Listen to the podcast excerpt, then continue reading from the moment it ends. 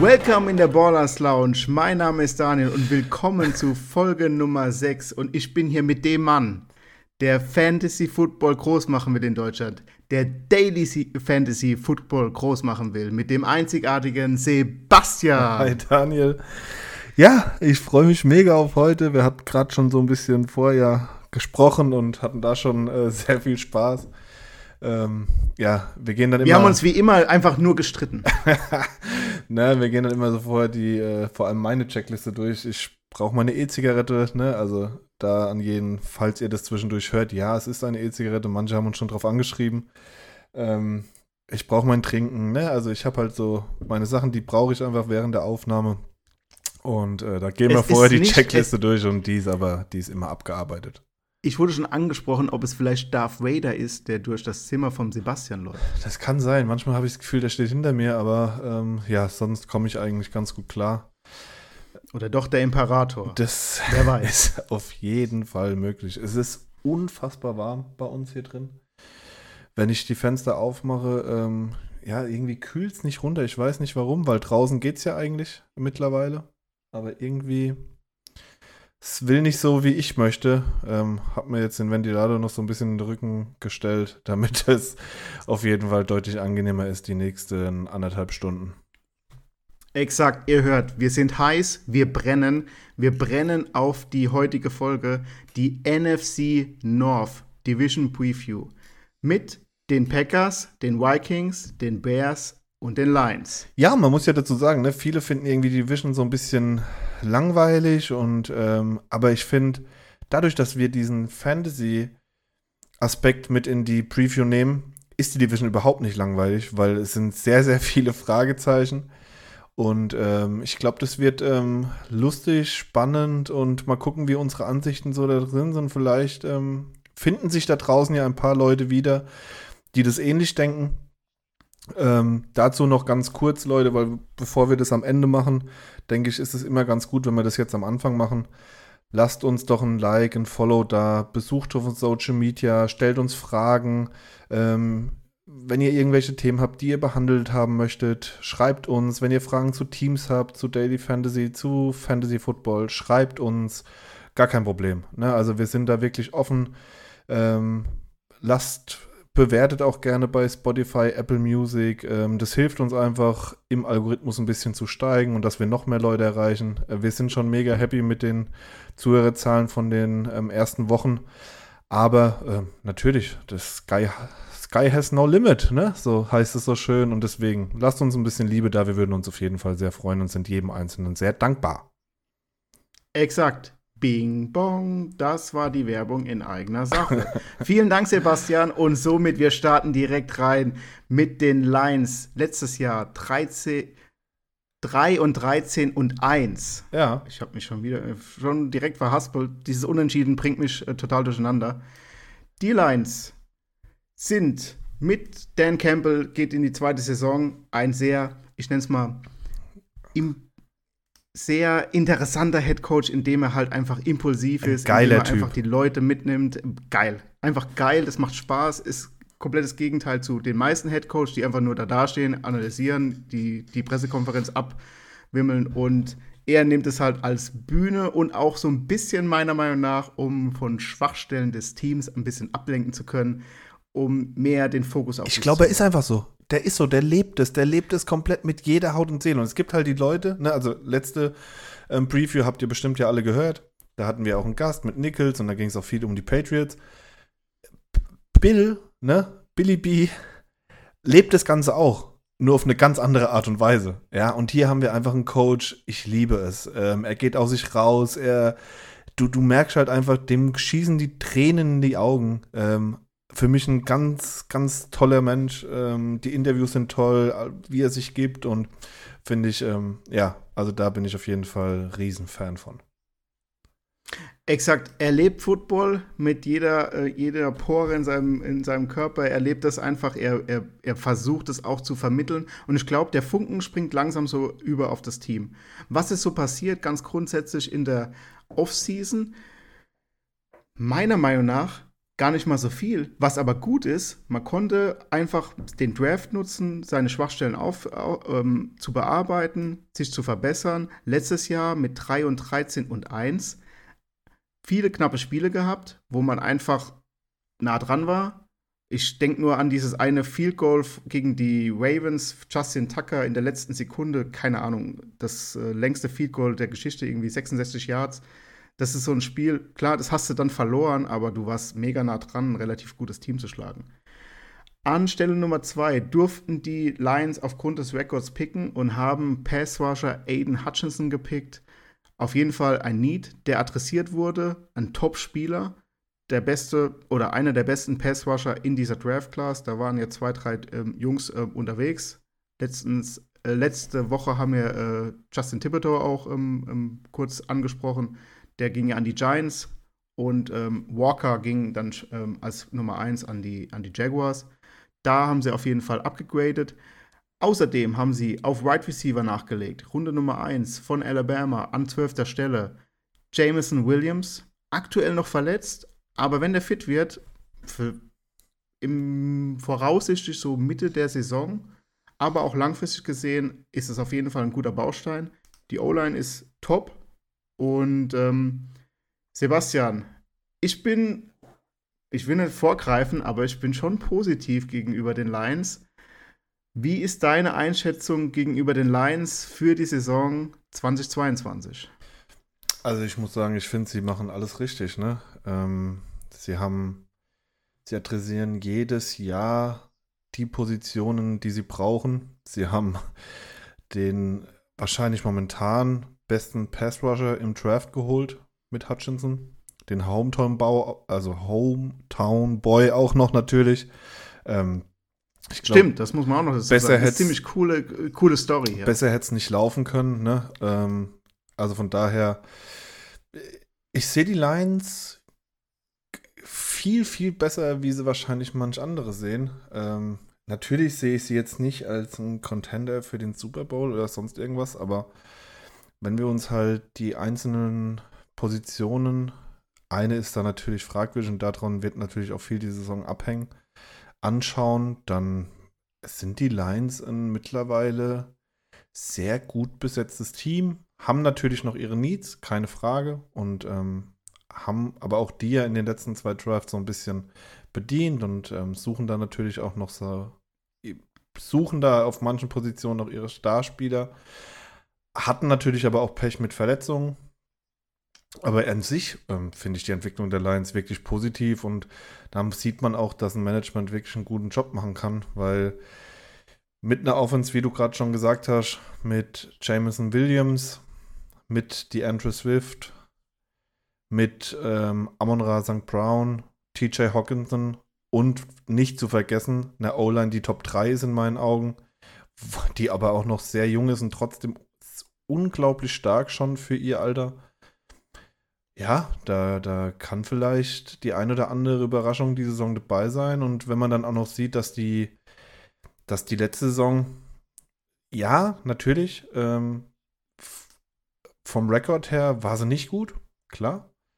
Gegen Ende haben sie sich aber deutlich gesteigert, ähm, haben nur drei Siege, aber von den 13 Niederlagen hatten sie auch wirklich viele, viele knappe Spiele dabei ähm, wo einige auch hätten ganz anders laufen können und Absolut. Allein das eine Unentschieden ist ja ein Indikator dafür, dass das auf jeden Fall knapp war. Was sagst du zu Jared Goff? Also, er ist ja, hat ja schon ziemlich, keine Ahnung, also keinen Shitstorm abbekommen, aber bei den Rams wurde er mehr oder weniger vom Hof gejagt. Jetzt bei den Lions, die erste Saison, klar, das war jetzt nicht super Bombe, aber die Umstände waren auch nur so mittelmäßig. Jetzt hat man da so gewisse Stellschrauben gedreht. Ja, man, Bist du da optimistisch, dass der, dass der sich verbessern kann gegenüber letztem Jahr? Also Goff wird für mich kein Top 10 Quarterback mehr. Ne? Also ich glaube, da sind wir uns auch mit dem Großteil der, der Community einig. Aber für einen Game Manager finde ich ihn gar nicht schlecht. Und er hat es auch letztes Jahr gar nicht so schlecht gemacht. Er hat ähm, 3200 Yards gehabt, 19 Touchdowns zu 8 Interceptions und eine Completion Rate von 67,2, was ich in der Hinsicht absolut okay finde. Ähm, vor allem, Solide, man muss ja auch bedenken, wenn man 13 Niederlagen hat, läuft man meistens dem Feld ein bisschen hinterher. Da muss man auch Risiko gehen und dann 8 Interceptions ist solide. Absolut. Und ähm, man darf ja auch nicht vergessen, dass ihm einfach auch letztes Jahr viele Spieler gefehlt haben. Ne? Also es hat ja kaum, er hatte kaum Wide Receiver, also auch kaum Wide Receiver, die irgendwie anspielbar waren. Ähm, seine besten zwei Targets waren Amon Ra. Brown und ähm, TJ Hawkinson, die auch wirklich gut gespielt haben. Hawkinson war halt leider auch ähm, viel verletzt, hat nur zwölf Spiele gemacht. Von dem erwarte ich mir dieses Jahr eine deutliche Steigerung, vor allem weil jetzt dann auch mehr Waffen auf dem Feld stehen werden. Und welche Wide Receiver sind denn jetzt akt aktuell so auf dem Board oder welche Wide Receiver hast du jetzt im Fokus?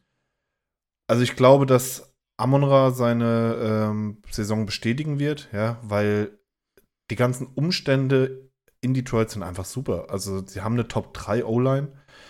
Ähm, sie haben mit Jameson Wilson, na klar, es kommt jetzt darauf an, wann kommt er zurück. Ne? Man muss jetzt auch mal abwarten, kommt er auf, auf die Publist oder nicht. Ähm, dann fällt er ja ein paar Wochen aus. Ich glaube, sechs oder sieben sind es. Das hat sich ja ein bisschen von den Regeln her geändert. Und wenn der zurück ist, dann sind die da schon äh, ganz gut. Ne? Mit Quinton Sifus äh, haben sie auch noch einen, der das wirklich spielen kann. Ähm, dann haben sie natürlich in meinen Augen eine richtig gute Verpflichtung gemacht mit DJ Shark.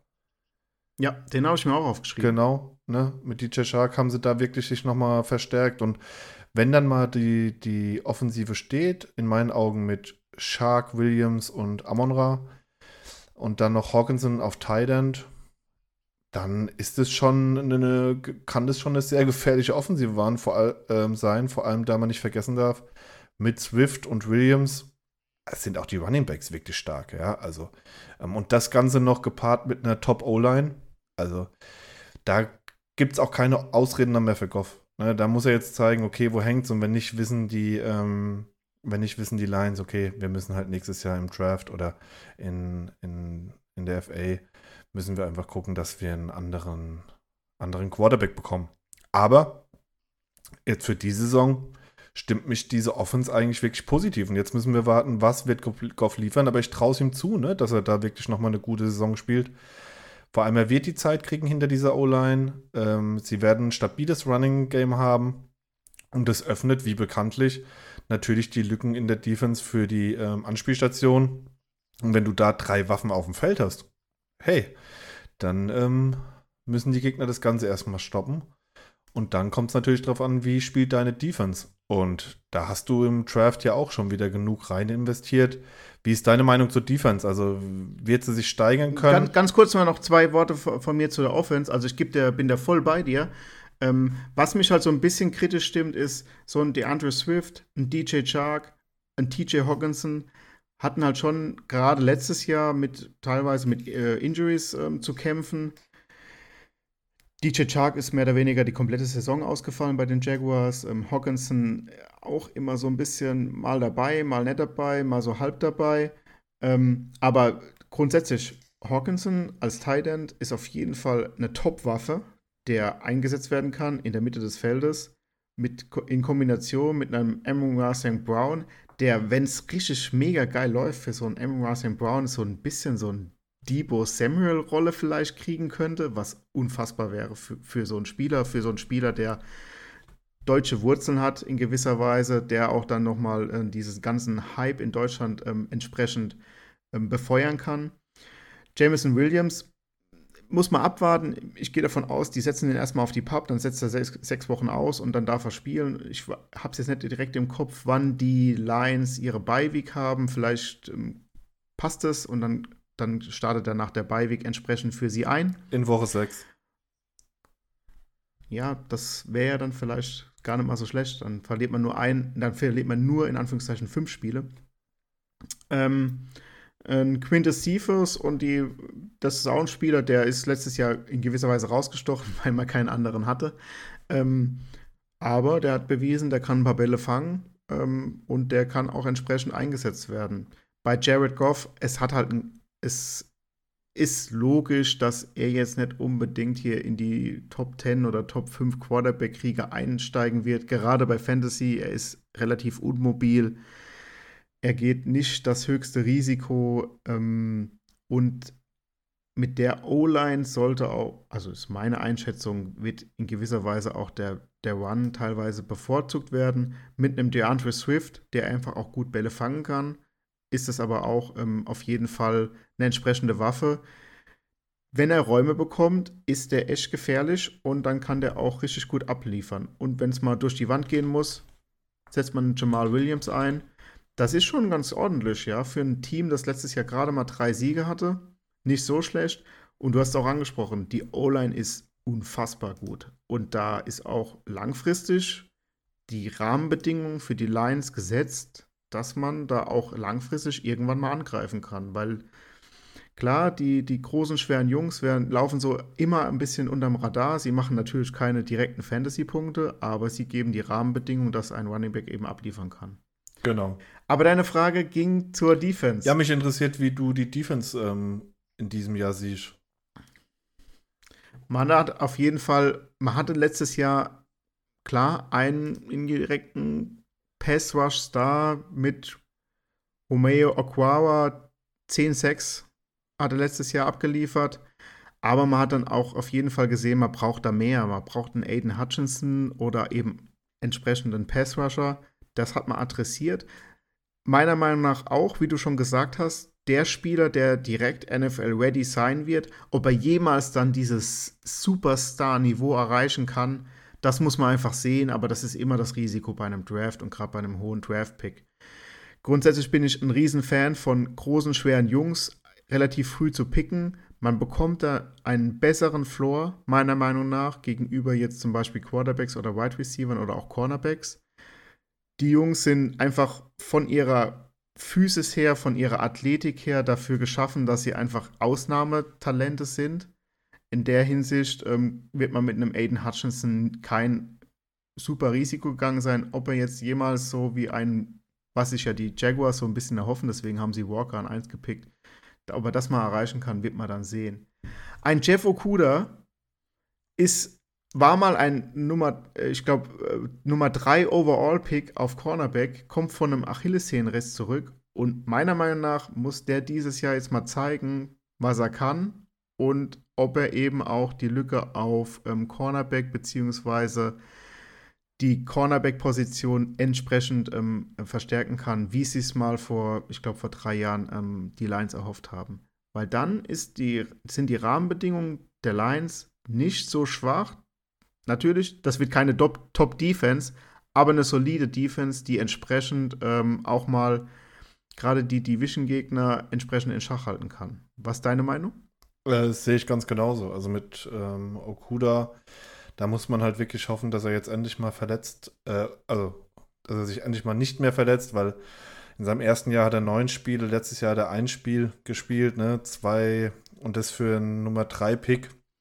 Ähm, da willst du natürlich. Er hatte halt, äh, muss man halt sagen, er hatte halt einen Achillessehnenriss. Das ist halt, geht halt teilweise schon an, auf die Dynamik.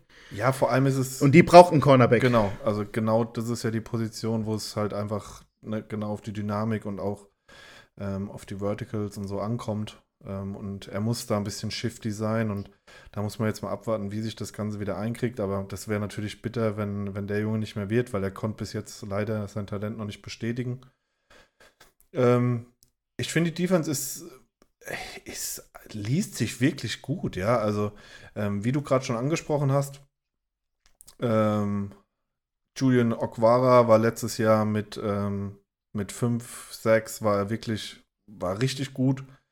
Ähm, es war nur noch Charles Harris mit 7,56 vor ihm.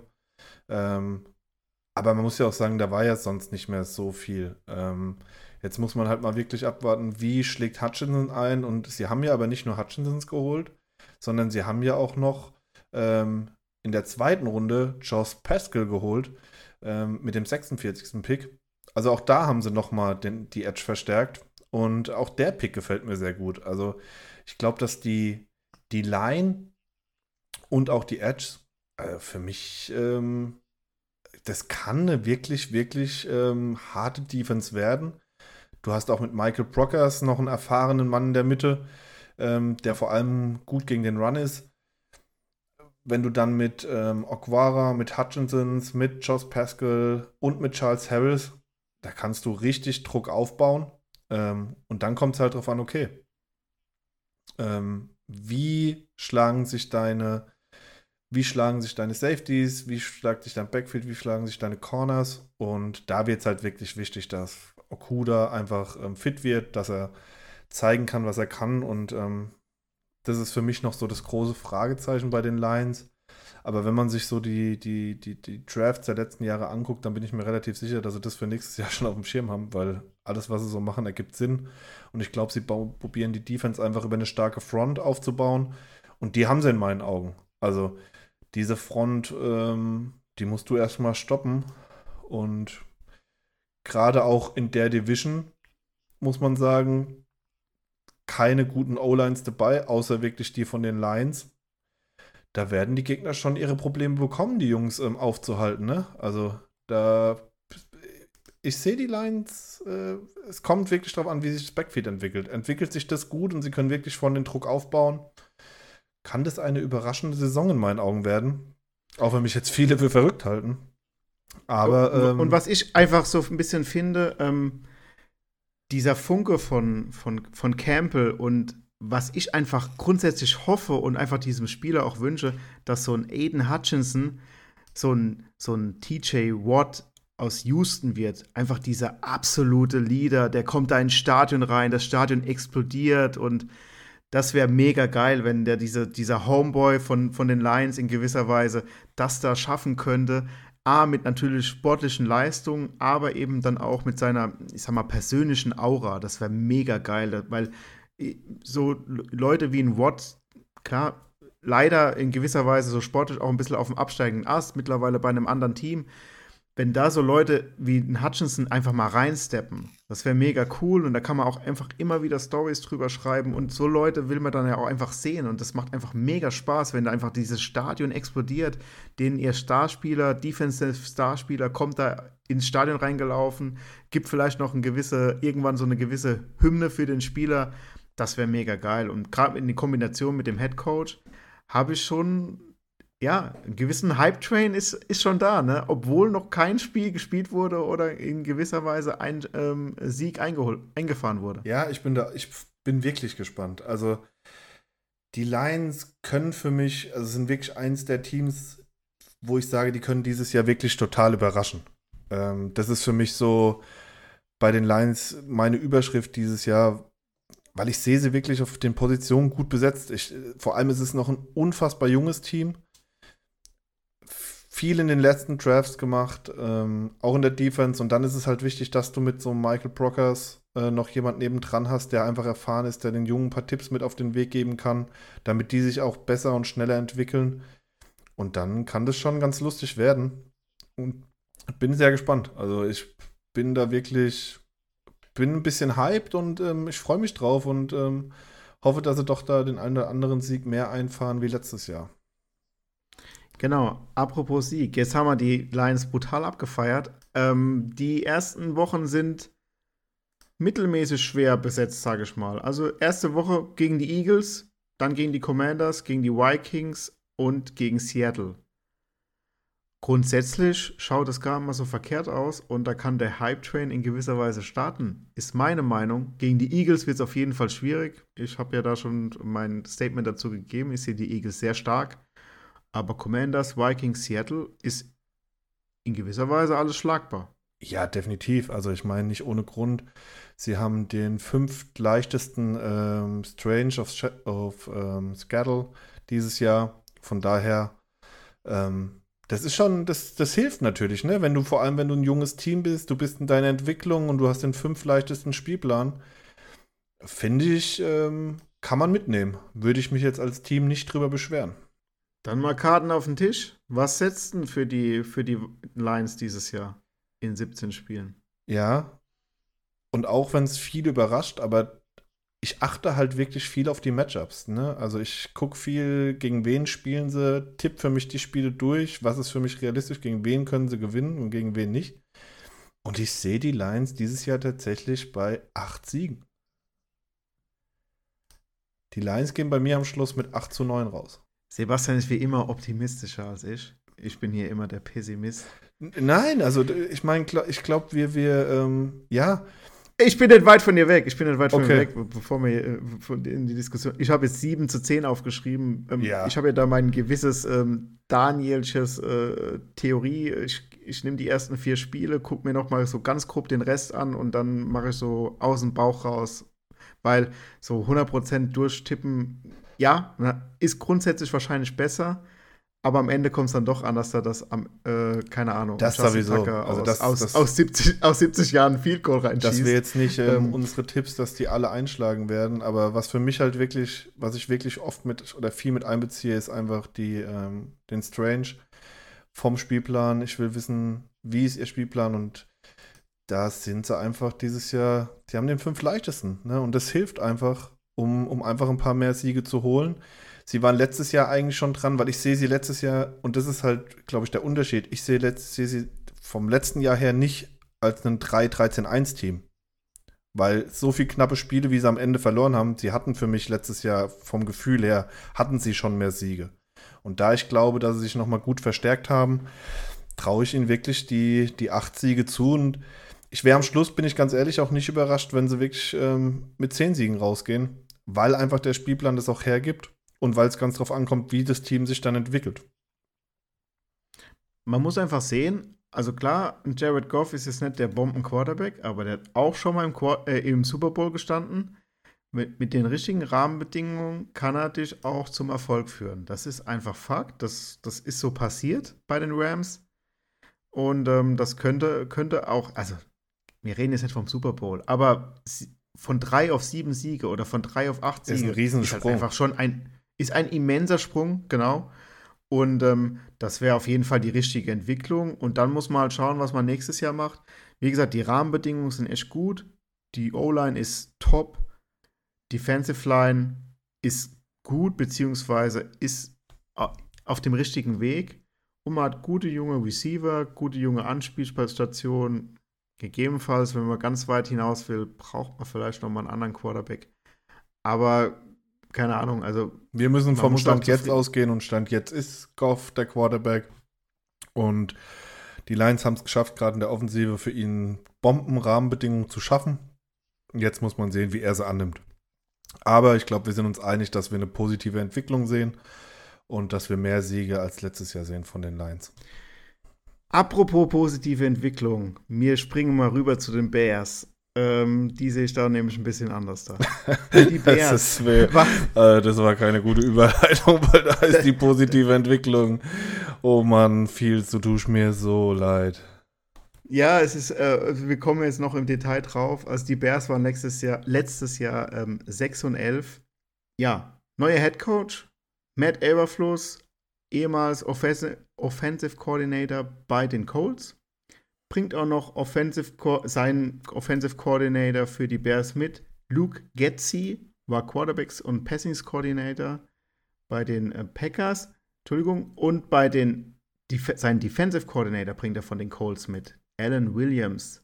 Der war DB-Coach bei den Colts. Also da so eine kleine Colts-Connections, die jetzt bei den Bears Einzug erhält. Matt Eberfluss hat gute Leistung gebracht bei den Colts als Offensive Coordinator. Der nächste Schritt ist natürlich für ihn dann Head Coach.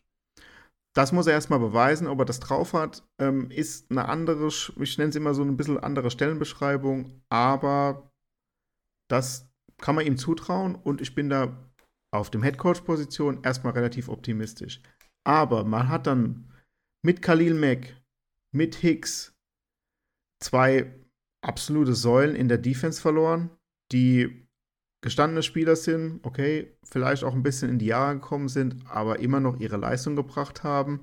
Das macht die Defensive Line auf jeden Fall nicht besser. Man hat einen Allen Robinson als Wide right Receiver verloren. Was hat man so grundsätzlich dagegen unternommen? Also Draft Picks waren nicht viele da. Das ist auf jeden Fall das Problem. Man hat nicht in die O-Line investiert. Ein Justin Fields, der letztes Jahr an, in Runde 1 an Position Nummer 11 gegangen ist, steht so ein bisschen alleine da und Sebastian wird's, also keine Ahnung, jetzt habe ich so viele negative Sachen aufgezählt. kann, kann es überhaupt besser werden wie 6 und 11? Boah, ich, ich kann es nicht sehen, ne? Also, ich, ähm, wo wir gerade bei der Line so positiv waren, bin ich hier genau das Gegenteil. Also, ich glaube, die Entwicklung geht, geht weit in den Keller. Und ich kann mir auch wirklich vorstellen, dass ähm, die Bears in das schlechteste Team in der kompletten NFL nächstes Jahr sind. Also ich, ich, ich sehe es nicht, ich, ich, ich sehe den Plan auch nicht. Und das ist das, was, was mich dann immer so ein bisschen stört. Bei den Lions, ne, also die werden nächstes Jahr kein Top-Team sein, aber man sieht eine Entwicklung, man sieht auch einen Plan hinten dran, man sieht, wie sie ihre Defense aufbauen wollen, man sieht allgemein, wie sie den Kader aufbauen wollen. Natürlich geht es jetzt um die Umsetzung, aber man sieht halt einfach einen Plan von oben nach unten. Ich, ich sehe ihn bei den Bears nicht. Man gibt seine zwei besten Defensivspieler ab. Man holt nichts gefühlt. Ja, also man holt nichts für die O-Line. Äh, es war halt auch nicht, es war halt auch nicht viel da, man muss ja sagen. Also ja, aber dieser, dieser die, vor Jahren dieser Khalil Mack Track war äh, Draft beziehungsweise Trade, Entschuldigung, dieser Khalil Mack Trade war halt relativ auch teuer. Und ähm, somit ähm, war auch nicht mehr so viel da, dass man, also das, das zerrt halt schon ein bisschen. Jetzt gibt, hat man den mehr oder weniger abgeschenkt an die Chargers. Aber ähm, ja, du wolltest drauf eingehen, was ja, neu dann, dazu Du musst trotzdem probieren, irgendwas zu holen. Dann, dann hol äh, solide Starter. Ne? Es rennen immer noch ein paar auf dem Markt rum. Gib halt ein bisschen Geld aus. Du musst irgendwie hinkriegen. Schaff ein bisschen Cap Space. Ja, also das ist, das darf nicht das Problem sein.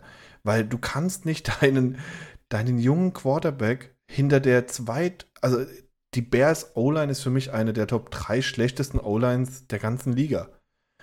Das hilft einem jungen Quarterback auf keinen Fall. Wenn du ihm dazu noch gefühlt keine Wide Receiver gibst. Aber jetzt war mir so negativ. Ähm, der junge Quarterback ist doch die ein, der einzigste Hoffnungsschimmer, meiner Meinung nach. Gerade für Fantasy. Boah, ich, ich sag, lass die Finger davon. Also, weil, also ich finde, gerade für Fantasy, ja, natürlich, man sieht immer, er kann laufen, er, er geht auch Risiko, er kann werfen. Aber ganz ehrlich, hinter der O-Line, wo will er hinlaufen? Also, die Defense von den Gegnern werden ihn jagen. Zu, zu wem soll er werfen? Das ist, da kommen wir ja schon zum, zum nächsten Problem. Ja, man muss sagen, mit Mooney hat er wirklich einen Receiver, der noch jung ist und der ähm, letztes Jahr eine Top-Saison gespielt hat, in meinen Augen hat seine 1000-Yard-Saison gehabt, hat seine vier Touchdowns, was in der Offense ähm, schon ganz gut war. Also von daher, da hat er einen. Aber es ist halt aber auch nichts dazugekommen. Ja, sie haben jetzt noch Nikhil Harry geholt. Da muss man halt jetzt hoffen, dass er als ehemaliger First-Round-Pick ähm, durchstartet. Dante Pettis finde ich hier noch ganz interessant. Dann haben sie St. Brown geholt von den Packers. Aber ja, Byron Pringle, aber ganz ehrlich, das sind für mich, das sind, das sind nicht die Receiver, die so ein junger Quarterback braucht. Ähm, der, das, das, da fehlt es einfach. Und dann noch hinter so einer wackeligen O-Line. Ich glaube, dass viel Last auf Montgomery liegen wird in der Offense. Ähm, sie müssen es viel über den Lauf probieren, ja, weil, wie gesagt, ich, und da haben wir wieder das Problem, auch für Fantasy an sich, natürlich ist Fields ein interessanter Spieler. Aber wenn du eine richtig beschissene O-Line hast, die dem Druck in jedem Spiel nicht standhält, und davon gehe ich jetzt mal aus für die nächste Saison, dann kann der Quarterback, dann wird er wahrscheinlich wieder nicht mehr wie zwölf Spiele machen, weil er irgendwann wieder verletzt ist, weil er so viel Sex eingesteckt hat, dass der Körper halt irgendwann sagt, okay, komm, wir machen eine Pause bis nächstes Jahr und hoffentlich holen sie dann die O-Line. Ja, und ähm, dasselbe Problem hat man ja auch bei erfahrenen Quarterbacks wie im Russell Wilson gesehen, dass es hinter einer schwachen O-Line einfach auch schwierig ist zu performen. Und ähm, da, ich sehe da Riesenprobleme. Ähm, sie haben mit ähm, Shaughnessy oder wie man ihn immer auch ausspricht, noch einen ähm, Thailand geholt. Kann mir vorstellen, dass sie viel mit ähm, 12 Personal spielen und mit zwei Titans auf dem Platz stellen. Aber auch das wird. Ja, werden, werden, sie auch müssen, weil die O-Line wird relativ genau, viel durchlassen genau. und da muss geblockt werden. Okay. Dass, ähm, die, die Titans sind meiner Meinung nach gar mal so verkehrt. Also mit Cole Komet. Aber der wird relativ viel Arbeit haben und sich da ver verwickeln mit äh, irgendwelchen Defensive-Spieler und wird dann nicht frei sein, sein können, um irgendwelche Routen zu laufen.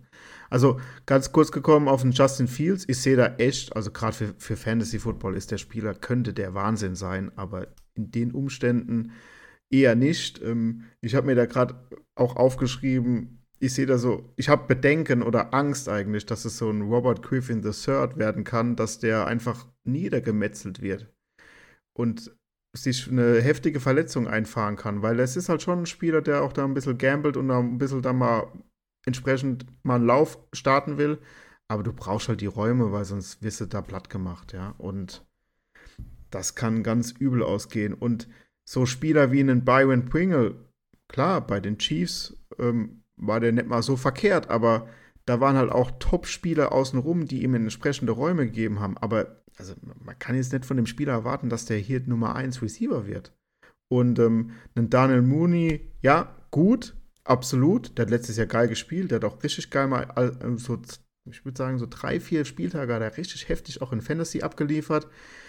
Die Spiele musste dann halt entsprechend gerade beim Daily Fantasy erwischen. Dante Pettis, bei, von 49ers 2018 in der zweiten Runde gedraftet. Das ist er immer noch schuldig. Da ist noch gar nichts gekommen. Und letztes Jahr bei den Giants war er und ich glaube immer mehr verletzt als gespielt.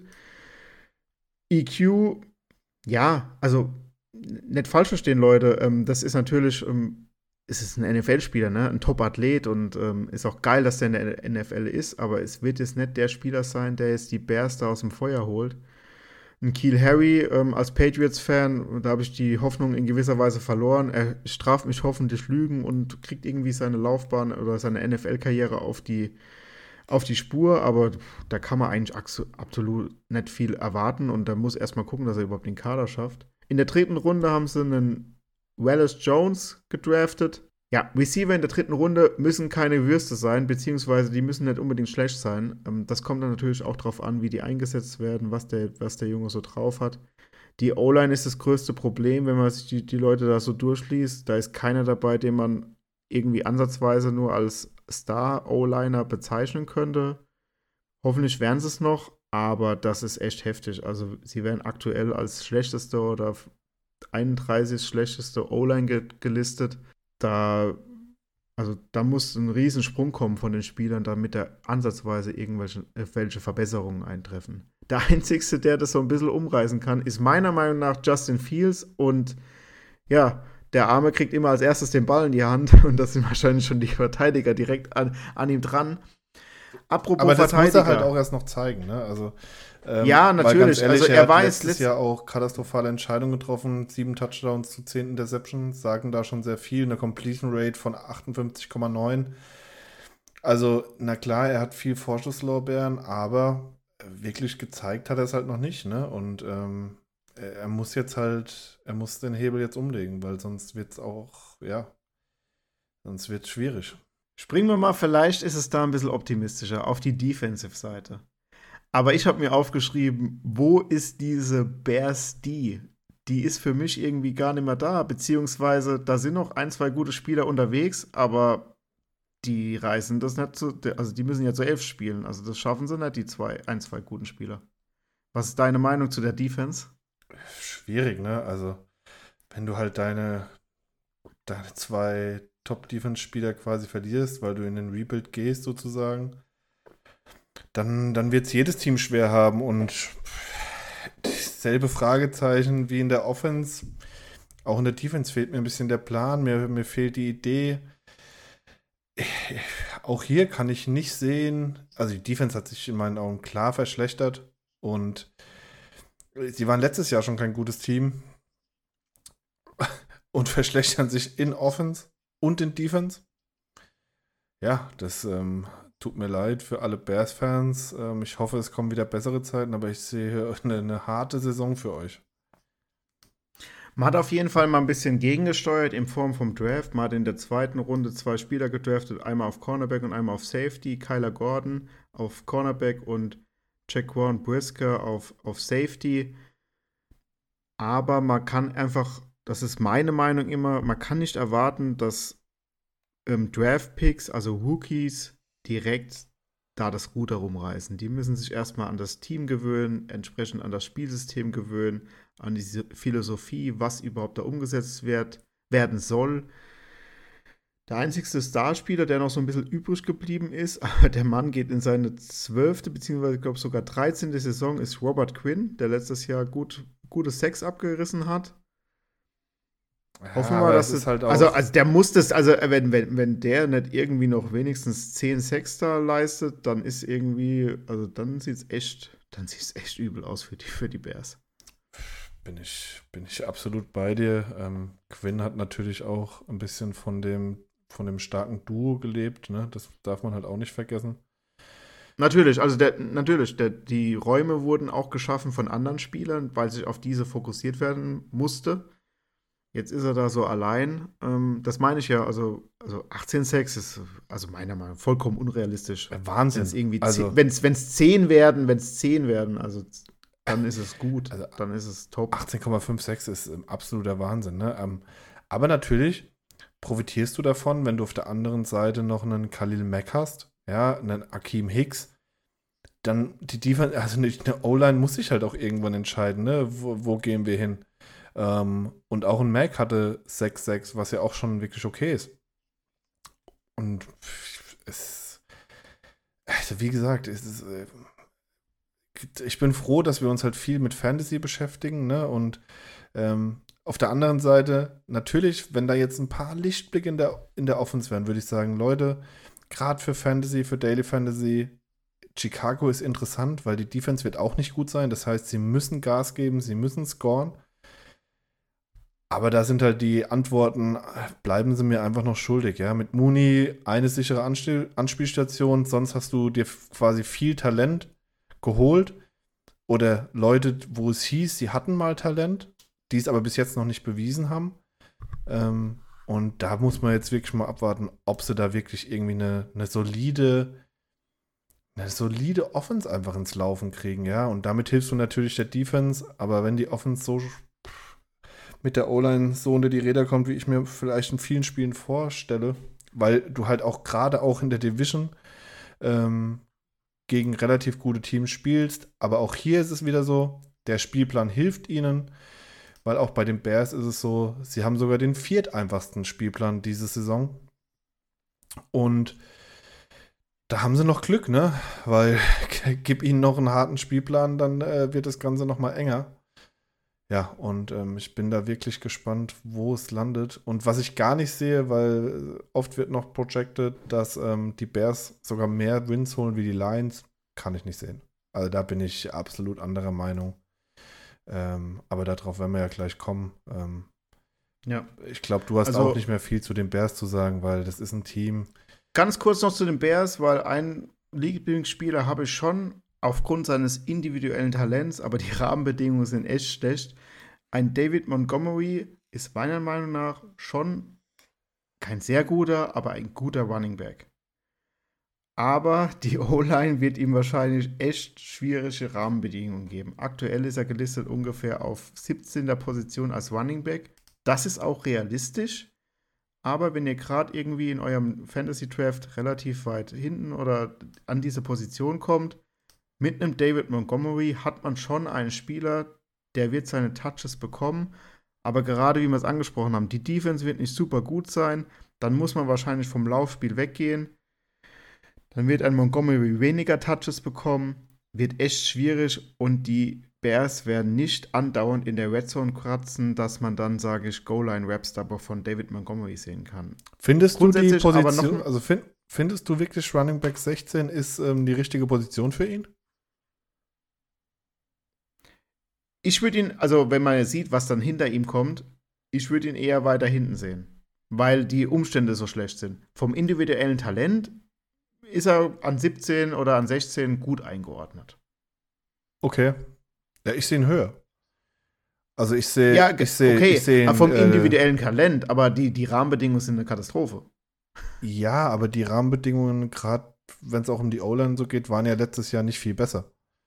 Und wenn man sieht, was er letztes Jahr für Zahlen abgeliefert hat, und ich bin halt äh, in der Hinsicht einfach ein Statistikmensch, er hatte nur 13 Spiele, ja, also ihm fehlen vier Spiele. Er hatte in diesen 13 Spielen 849 Yards. Er hatte sieben Touchdowns im Rush. Und er hatte immer noch dazu 42 ähm, Receptions für 301 Yards. Also, äh, ich finde ihn Running Back 16, finde ich schon relativ schwach eingeschätzt. Also, also das meine ich ja mit dem, wenn der da noch da ist irgendwie, dann nehmt den euch und dann ist es euer Running Back Nummer 2 und ähm, das ist solide. Also Re Injuries relativ okay, er, er spielt meistens. Okay, Receptions ist jetzt nicht so Bombe, aber er kann auch mal einen Ball fangen und er kriegt halt einfach, weil ich weiß nicht, sie werden schon Justin Fields teilweise irgendwie entlasten müssen. Er wird schon seine, seine ähm, Carries kriegen. Und ähm, ich finde ihn halt vom, von, von der individuellen Qualität echt ganz gut. Aber wenn man halt hinter der schlechtesten oder mit der schlechtesten O-Line steht, dann wird es halt auch schwierig für, für jeden Running Back. Da kannst du hinstellen, wenn du willst. Ja, also verstehe da, verstehe da absolut einen Ansatzpunkt, aber wenn ich mir angucke, wie vielleicht auch viele Spiele laufen werden, ne, dass die Bears halt einfach auch zur Halbzeit schon relativ hoch hinten liegen, dann ist es halt auch oft so, dass man sich nicht abschießen lassen will und dann wird man viel auf den Lauf gehen. Weil, wenn man nicht die Offense hat, um, ein, um drei Touchdowns aufzuholen, dann was, auf was legt dann der Trainer Wert? Also er wird dann nicht sagen, hier, mein junger Quarterback, wirf jetzt noch fünf Interceptions, geh volles Risiko, sondern gerade dann werden sie probieren, einfach noch mehr zu laufen. Und gerade dann kann er interessant werden. Und er hat einfach das Talent. Und, und da kommen wir so ein, so ein bisschen auf den, auf den ähm, Anfang der Bears mit Matt Eber Eberfluss, der Offensive Coordinator der Colts war. Wir haben gesehen, was die Colts letztes Jahr gemacht haben. Die hatten einen mega guten Running Back, Jonathan Taylor. Der hat das Talent, der kann alles, beziehungsweise der kann, der kann ordentlich den Ball laufen. Meiner Meinung nach kann das ein David Montgomery, vielleicht ist nicht in dieser äh, super Extraklasse, wie es jetzt ein Taylor letztes Jahr gemacht hat. Aber vom Talent her kann er das auch. Aber die O-Line ist weitaus schlechter, was die Colts letztes Jahr hatten. Das ist so ein bisschen mein Bedenken. Wenn man den kriegt, keine Ahnung, 17er Running Back, das ist dann Runde 3 wahrscheinlich. Let's go, macht, zur Not macht's, ja. Also hat wahrscheinlich nicht einen riesen Upside, aber der kann auf jeden Fall seine soliden Punkte jede Woche holen, weil er einfach den Ball kriegt. Ja, also ich sag, äh, nehmt ihn auch ein bisschen früher. Ne? Also da unterscheiden sich unsere Meinungen so ein bisschen, ähm, was ja aber überhaupt nicht schlimm ist. Und das ist ja auch ganz gut, ne? wenn man immer mal so ein bisschen andere Sichtweisen drauf hat. Wenn ich mir aber auch die, die, wenn ich nur rein von den Running Backs ähm, ausgehe, hast du gesagt, ist er auf 16, ne? Bei mir ist er sogar auf 18. Ähm, Je nachdem, was du halt wählst für, für einen Filter, ne? Ja, ja, genau. Ich habe jetzt, Half, hab jetzt Half PPA, da ist er auf 17. Genau, ähm, bei Half PPA ist er auf 16. Und da sind halt so Spieler wieder vorne dran, wie ein Elliott, okay, wie ein Connor, Elvin Kamara wird gesperrt sein, die sind direkt jetzt vor ihm, Javante Williams sehe ich aber auch vor ihm. Saquon Barkley, ja, aber ich bin ganz ehrlich. Also, also, es sind schon einige Spieler dabei, wo ich schon sage, okay, die sind auf jeden Fall vielleicht sicherer, aber ja, also wie gesagt, ich bin großer Fan, David Montgomery-Fan von seiner individuellen Qualität. Die Rahmenbedingungen gefallen mir gar nicht. Deswegen, ich sage, 17 ist okay. Sebastian sieht ihn höher. Finde ich gut. Also passt. Nimmst du einen, also da habe ich jetzt mal zwei Fragen zu. Nimmst du einen ähm, Barclay vor ihm?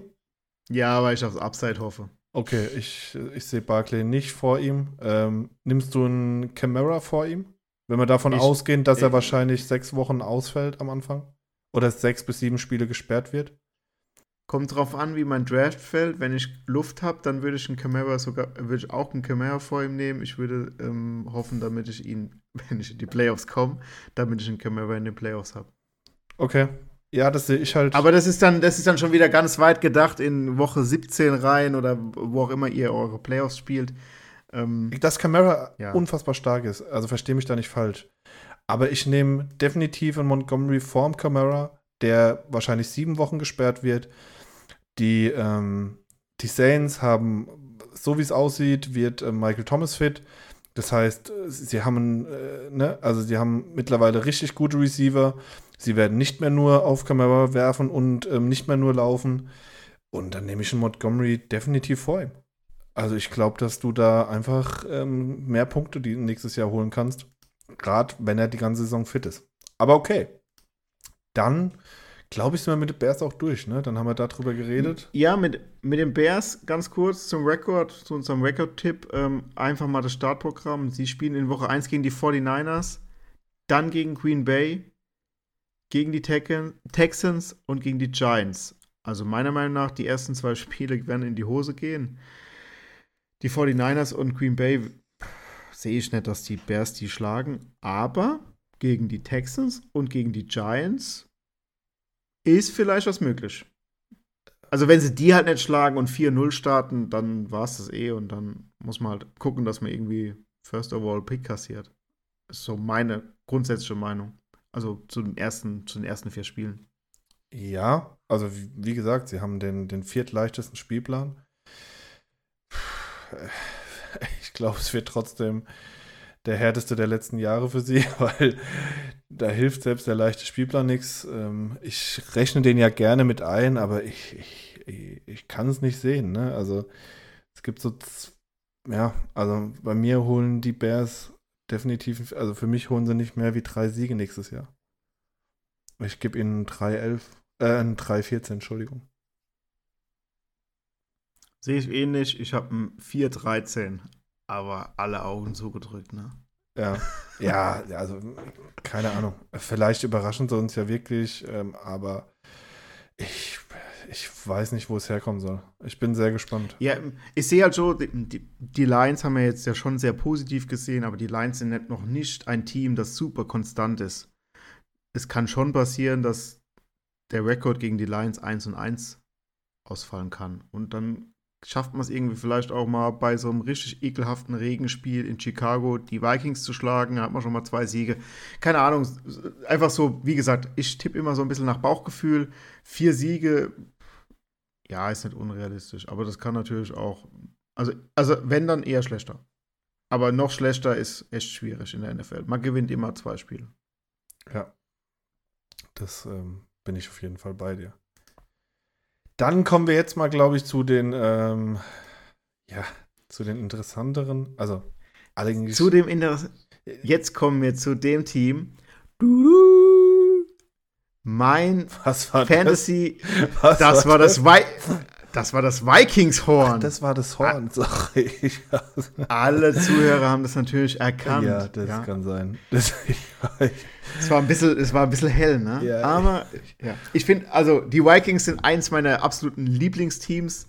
Ich finde irgendwie das Stadion geil. Ich finde dieses ganze Logo geil. Ich fand früher auch immer Adrian Peterson geil. Ich finde irgendwie auch Kirk Cousins ziemlich cool, auch wenn er irgendwie nicht so Hype ist und die ganzen Spieler, die die Vikings in der Offense haben, für Fantasy sind auf jeden Fall auch super interessant.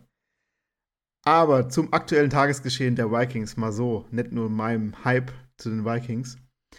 Mike Zimmer ist entlassen worden, beziehungsweise gegangen worden. Der junge Mann war von 2014 bis letzte Saison Head Coach der Vikings, somit das ist echt ein riesen Generationswechsel, beziehungsweise ähm, eine Riesenveränderung, meiner Meinung nach. Mike Zimmer eher so ein bisschen defensiv orientiert, hat die Vikings auch immer so relativ gut über Wasser gehalten, aber so ein Playoff-Run ist nie so zustande gekommen.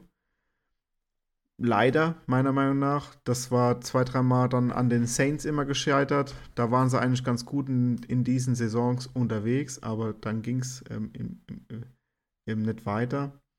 Ähm, neuer Head Coach, Kevin O'Connell, 37 Jahre jung, war Offensive Coordinator in Washington und Offensive Coordinator bei den Rams, kommt als Super Bowl-Sieger, hat somit auch so ein bisschen dieses äh, Rams-Gen in sich.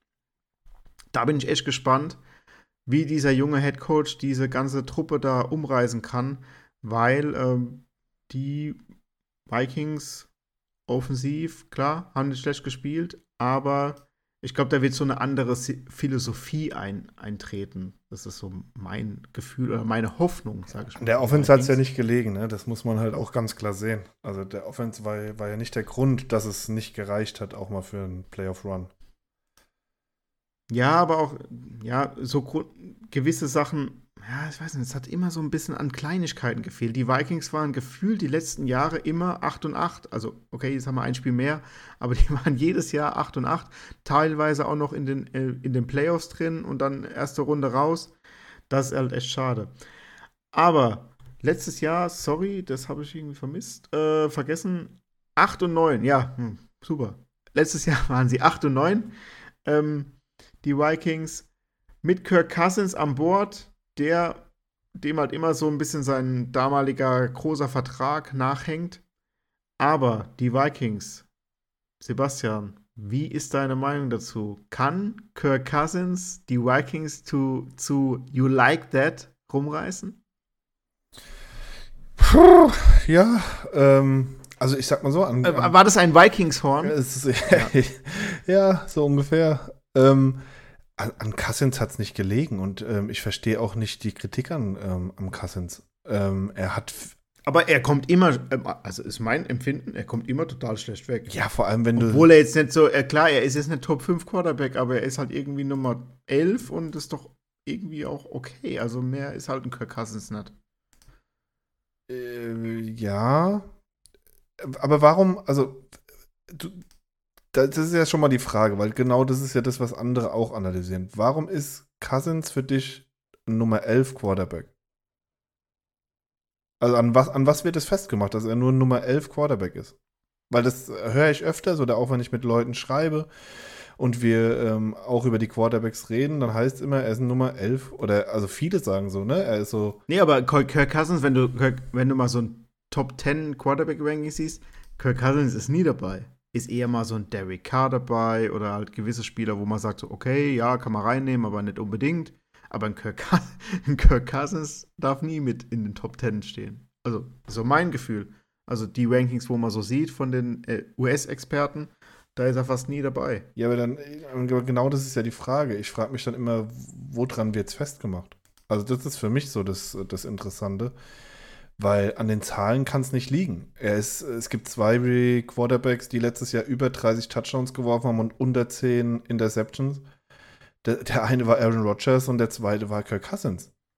Also seine Zahlen spiegeln halt das, was immer über ihn gesprochen wird, absolut nicht wider. Er hat 4200 Yards, er hat 33 Touchdowns, er hat 7 Interceptions, er hat eine Completion Rate von 66,3 ja, er, er läuft nicht, aber ganz ehrlich, ähm, Cousins ist für mich gerade. Tom Brady läuft auch nicht und hat auch nicht unbedingt so viel bessere Zahlen. Ja, Brady hat natürlich letztes Jahr äh, mit seinen Touchdowns so ein bisschen den, den, den, den Bock abgeschossen, ne?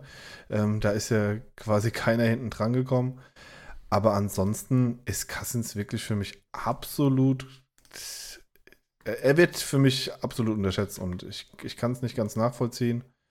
Ähm, deswegen habe ich gerade so nachgefragt. Das hatte jetzt nichts mit dir an sich zu tun, aber ähm, es hat mich dann schon interessiert, warum wird er überhaupt so gesehen? Weil ich sehe ihn unter den Top Ten, weil seine Zahlen geben, sich, geben es wieder und ich kann das ganze, ganze Good Cousins Gebäsche oder auch wegen dem Vertrag.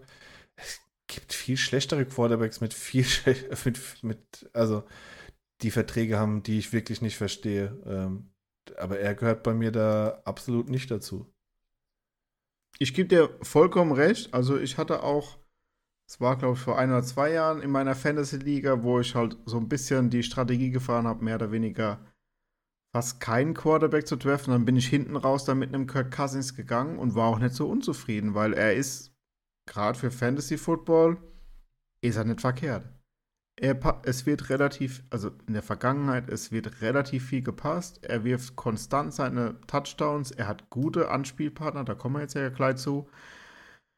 Und ja, okay, Kirk Cousins kann nicht rennen, jo, aber ein Quarterback, äh, man kann nicht alles haben, ja. Es gibt halt nur so drei Quarterbacks, wo auch passen und laufen können, wenn überhaupt. Wenn man das mal nämlich dann ein bisschen kritischer sieht, gibt es dann auch eigentlich nur die Quarterbacks, wo laufen können und die Quarterbacks, wo passen können.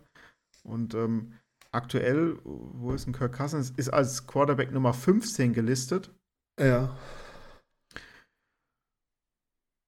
Und wenn man das dann in einer Fantasy-Liga sieht, ähm, da kannst du, wenn du richtig Glück hast, am, am, ganz am Ende fällt dir ein Kirk Cousins in den Schoß. Und, das ist meine Meinung, läufst du da nicht so schlecht mit. Also für mich für Fantasy Football ein relativ guter Quarterback, aber auch für Real Football, also ist er jetzt nicht so schlecht. Er ist halt, er ist halt in gewisser Weise unterm Radar. Er ist, er hat noch nie einen großen Playoff-Run gemacht. Dann gab es ja auch dieses Gerücht oder das war ja auch ein Fakt. Ähm, Kirk Cousins kann keine Primetime-Spieler gewinnen.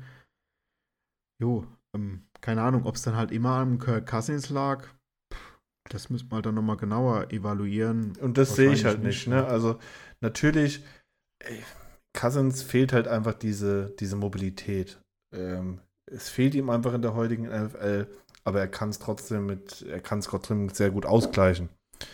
Was aber das Hauptproblem ja, was einfach das Hauptproblem bei den Vikings die letzten zwei Jahre waren, und deswegen musste Mike Zimmer auch seinen Hut nehmen, dass sich die Defense enorm verschlechtert hat, was ja eigentlich so das Steckenpferd der Vikings war. Und die Vikings waren letztes Jahr von den Yards per Play, also per Game, waren sie einfach auf Rang 30. Auf Rang 30. Ja, und das mit Mike Zimmer, der ein Defense, ähm, ein, De ein Defensive Coach ist. Das darf halt einfach nicht passieren. Ähm, Points scored bei Team waren sie auf Rang 24.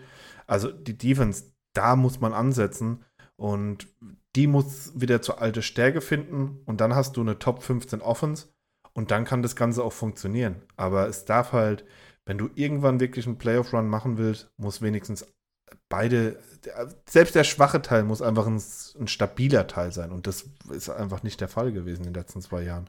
Be bevor man zu, ja, ich gebe dir recht, bevor wir aber zur Defense springen, die Offensive-Spieler, also na, ne, nach Kirk Cousins oder neben Kirk Cousins, die sind schon mega geil und auf die sollte man auf jeden Fall eingehen, weil die sind auf jeden Fall Fantasy-relevant. Ähm, kurz vorgegriffen, ich glaube, die Lions werden jetzt nicht ähm, irgendwie 13 und 4 gehen oder was auch immer vom Rekord her, aber die Spieler für Fantasy sind meiner Meinung nach super interessant und auch absolute Top-Spieler.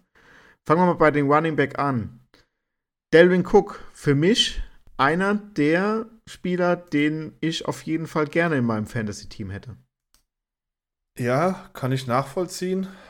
Ähm, mir fehlen bei ihm einfach so ein bisschen die Receptions, muss ich ganz ehrlich sagen. Ähm, ich bin dann eher so der, der Typ, der gern anspielbare ähm, Runningbacks hat. Natürlich fängt er auch seine Bälle, aber er kriegt einfach zu wenig davon.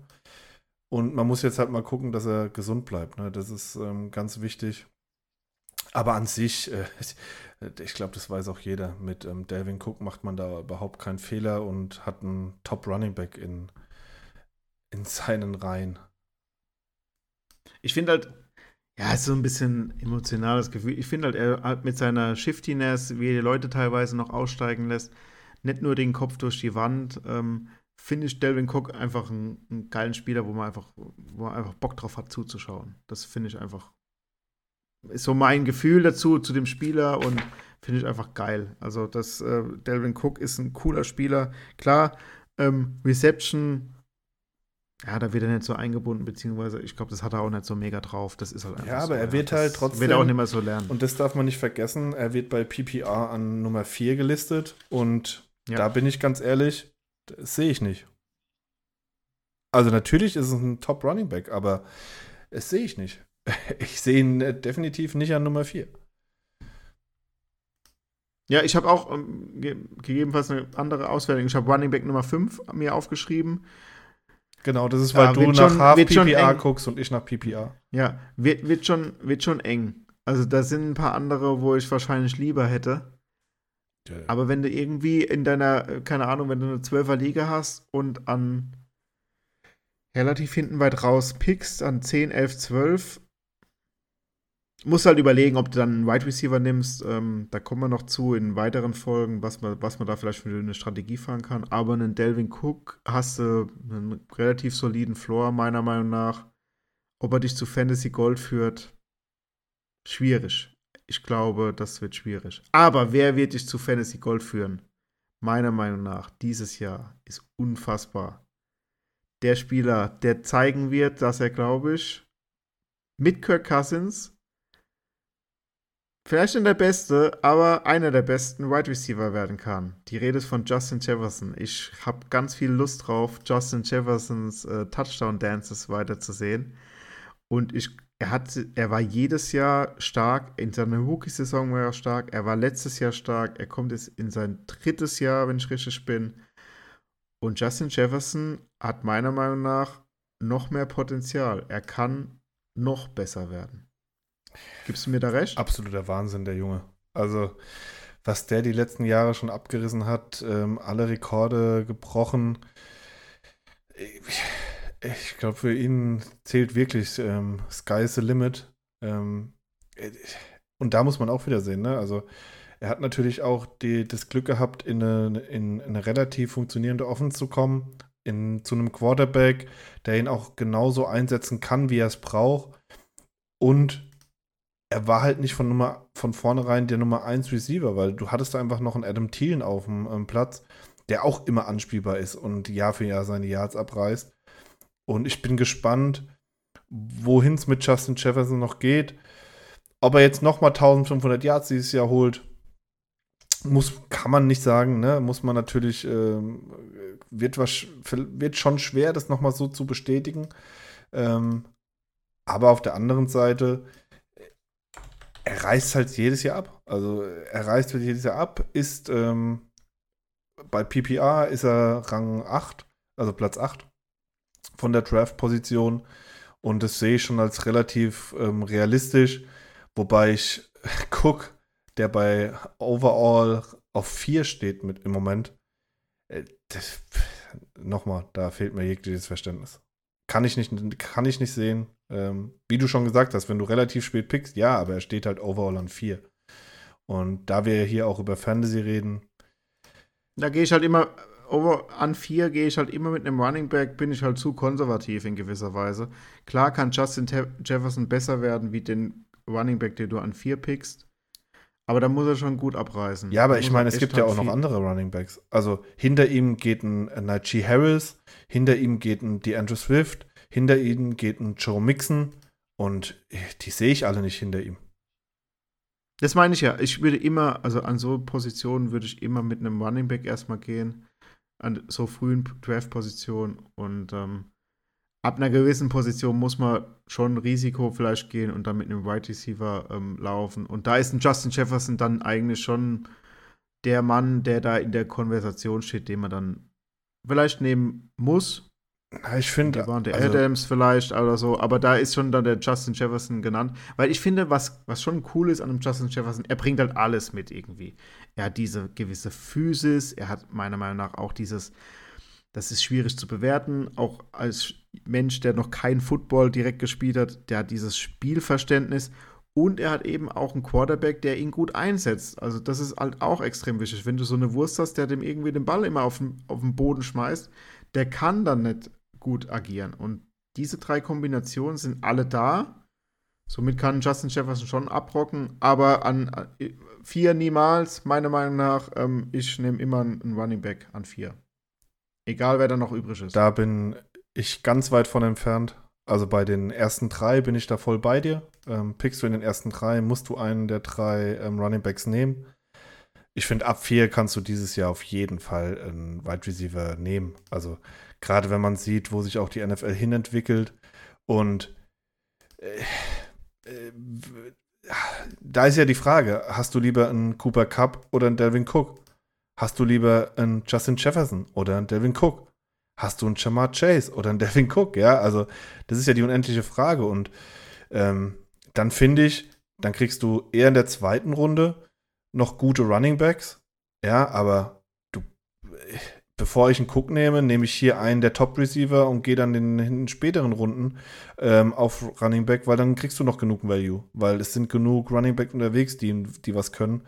Ähm, in den ersten drei bin ich voll bei dir. Ähm, ne, Taylor, Eckler, McCaffrey, Henry, Harris, ne, da, da wird es auch schon hart. Das meine ja, das haben wir schon fünf Ja, ja, aber ne, ich meine, da sind ja auch welche einfach mit, ähm, mit einem Fragezeichen zu behandeln, weil über die reden wir ja noch in den anderen Division Previews, aber ähm, ja, da muss man wirklich mal gucken. Also an, ich sag mal so, an Draft Pick Nummer 7 oder 8 ja. Ja, wir werden dazu ja vielleicht auch noch mal eine, eine kurze Folge aufnehmen. Welche Draft-Strategien gibt es so? Wie kann man da vorgehen, dass man die Leute da mal noch ein bisschen reinführt? Aber jetzt mal rein zu den. Genau, äh, wir, wir, kommen wir mal zurück zu den Vikings. Genau, wir gehen, wir gehen zurück zu den Vikings. Die Vikings haben nämlich noch andere geile Spieler, meiner Meinung nach. Also, sie haben, du hast Adam Thielen angesprochen. Solide, guter Spieler. Auch für für, für ich sag mal, reales Football, also für die normale NFL-Saison unfassbar wichtig. Für dieses ganze Team etc. Man hat auf Wide Receiver Nummer 3 meiner Meinung nach einen KJ Osborne, der letztes Jahr teilweise mal gezeigt hat, dass er auch ähm, herausstechen kann mit gewissen Big Plays. Ist relativ neu in der, in der Liga, ähm, kann, hat gewisses Upside bzw. Verbesserungspotenzial. Und was in gewisser Weise zurückkommt, ist ein Irv Smith, der die komplette letzte Saison einfach verletzt war. Ein äh, Taylor ähm, Conklin, der jetzt mittlerweile bei den Jets spielt, ist da mit in die, in die Bresche gesprungen, hat teilweise auch relativ gute Spiele abgeliefert. Das war, muss man schon sagen, relativ schwankend. Aber ein Irv Smith hat auch schon gezeigt, dass er ein ganz guter Titan, auch Receiving Titan sein kann. Wie ist deine Meinung zu Irv Smith? Ja. Denkst du, er kann. Ähm, ich sehe, also, ich seh, ich seh, wo du hin willst. Er kann da ab, abliefern? Ich sehe, wo du hin willst. Ähm, er wird eingebunden werden und er wird auch, wird auch solide Zahlen bringen. Ähm, ich finde aber, man kann ihn, man, man kann ihn ruhig, gerade im Draft oder so, kann man ihn ein bisschen ignorieren. Ähm, aber ich bin auch der Meinung, also, und das ist auch so ein Spieler, der einfach so ein bisschen unterm Radar läuft. Ähm, Adam Thielen unfassbar starker Wide Receiver in meinen Augen. Ähm, wenn du auch seine letzten Jahre anguckst, 2018 hatte er 1300 Yards mit neun Touchdowns. 2019, ähm, da war er verletzt. Da hat er nur 10 Spiele gespielt. Da hatte er 418 für 6. Ja, dann 2020 hatte er 15 Spiele, 900 Yards, 14 Touchdowns. Und jetzt 2021 nur 13 Spiele, aber 720 Yards und 10 Touchdowns. Und ihm fehlen quasi vier Spiele, ne? Also er hätte wahrscheinlich die, die 13, 14 hätte er wieder geknackt. Und ähm, absolut unterschätzt, weil er halt gerade dieses ähm, Red Zone Target ist. Also Cousins sucht ihn einfach in der Red Zone, gerade diese kurzen Yards. Ich wollte es gerade sagen, er hat ja ein Drittel der Cousins Touchdowns. Genau. Und letztes Jahr bekommen, obwohl er nur äh, keine Ahnung, wie viel Prozent das dann sind, äh, 70 Prozent der Spiele gemacht hat. Ja, und vor allem. Und hat ein Drittel der Touchdowns gekriegt. Und er hat trotz, also, und da sieht man aber auch wieder die Qualität von Cousins, weil viele dann denken, okay, Jefferson, äh, was soll da noch übrig bleiben? Ja, aber er hatte auch seine 800 Yards und 10 Touchdowns. Also es bleibt genug übrig, weil, weil äh, Cousins kann die Leute einfach bedienen. Von daher, ähm, ja, also ich sehe in dem gerade so Fantasy-relevant sehe ich einfach Jefferson und ähm, Jefferson und Thielen. Thiel natürlich erst in den späteren Runden, kann aber in meinen Augen ein absoluter Stil sein, ein ab, absoluter Value-Play, weil weil er einfach jedes Jahr grundsolide abliefert, wenn er gesund ist. Äh, alles andere, ja, haben wir vorhin drüber schon gesprochen von der Offense. Cousins könnte noch interessant werden. Für Daily Fantasy kommen dann später in der Saison Leute wie Osborne oder auch wie die Titans vielleicht noch in Frage. Für den normalen Draft würde ich mich davon jetzt mal ein bisschen entfernen. Und ähm, es wird wieder eine, eine grundsolide Offense sein. Was mir aber auch hier nicht Sorgen macht, aber sie haben eine okay eine O-Line, ja.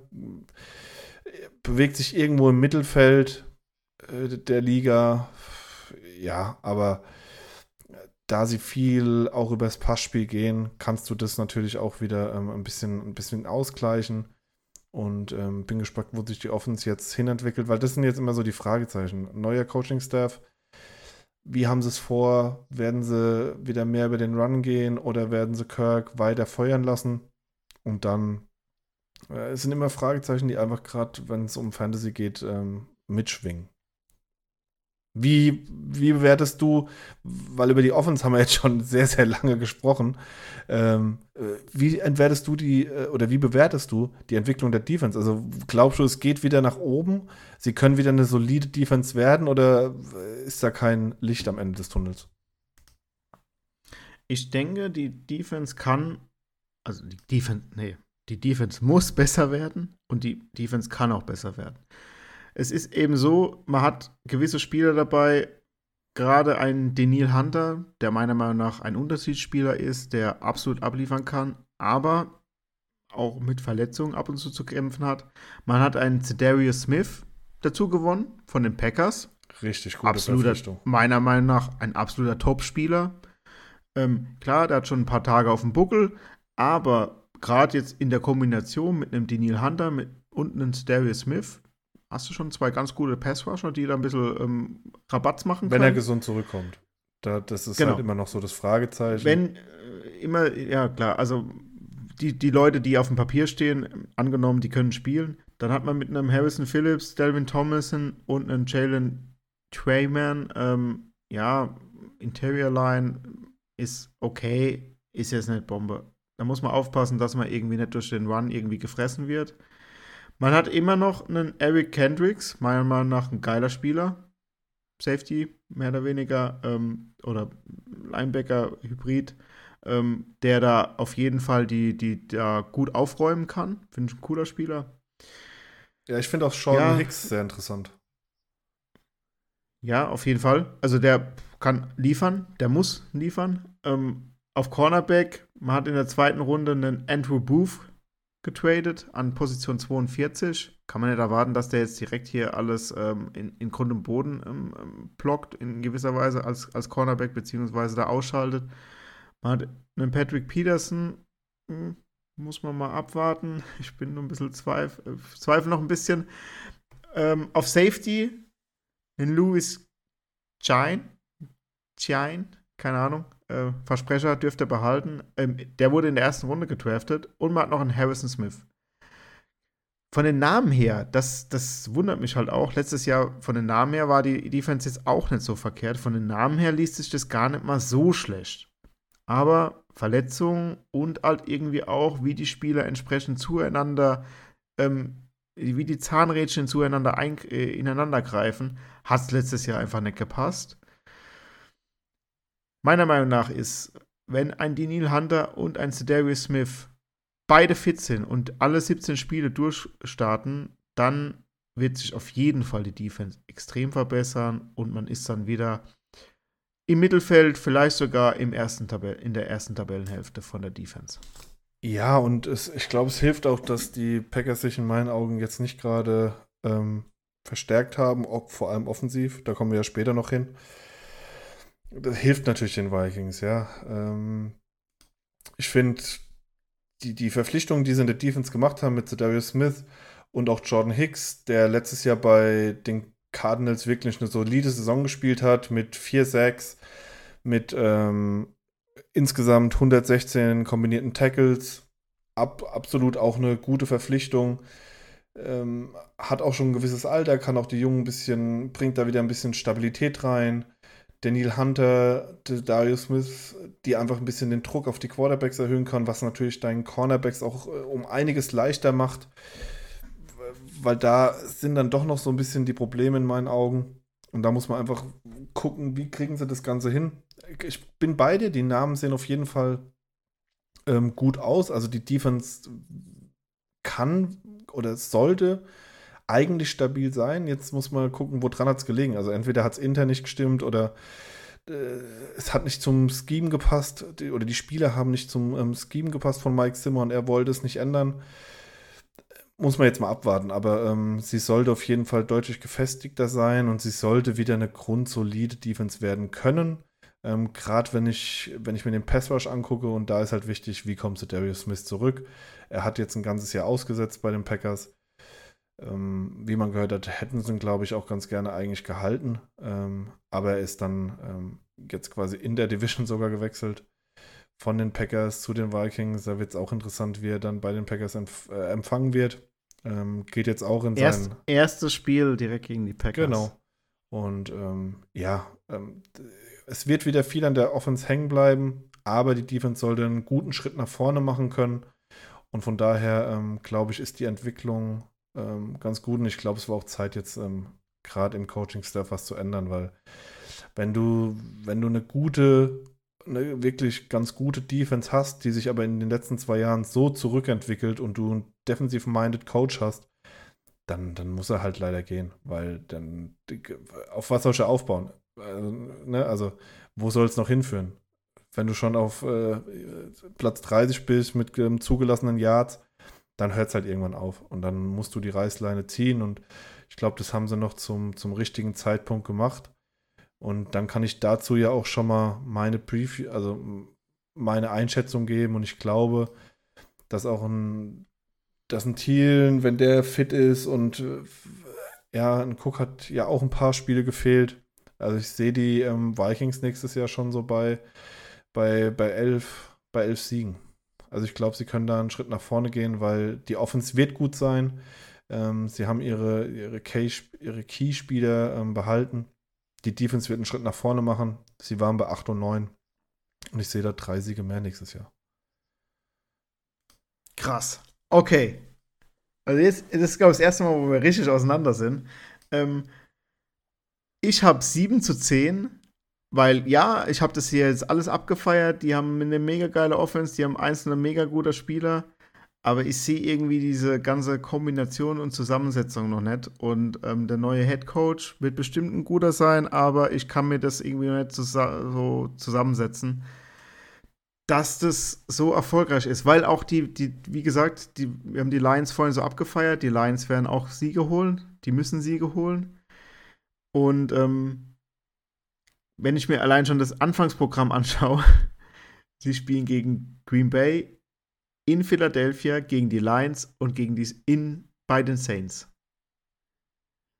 Und da kommt halt wieder mein Algorithmus äh, zu, zu Trage. Ich sehe da halt nicht, nicht viel Siege bei den ersten vier Spielen und dann geht es halt schon los.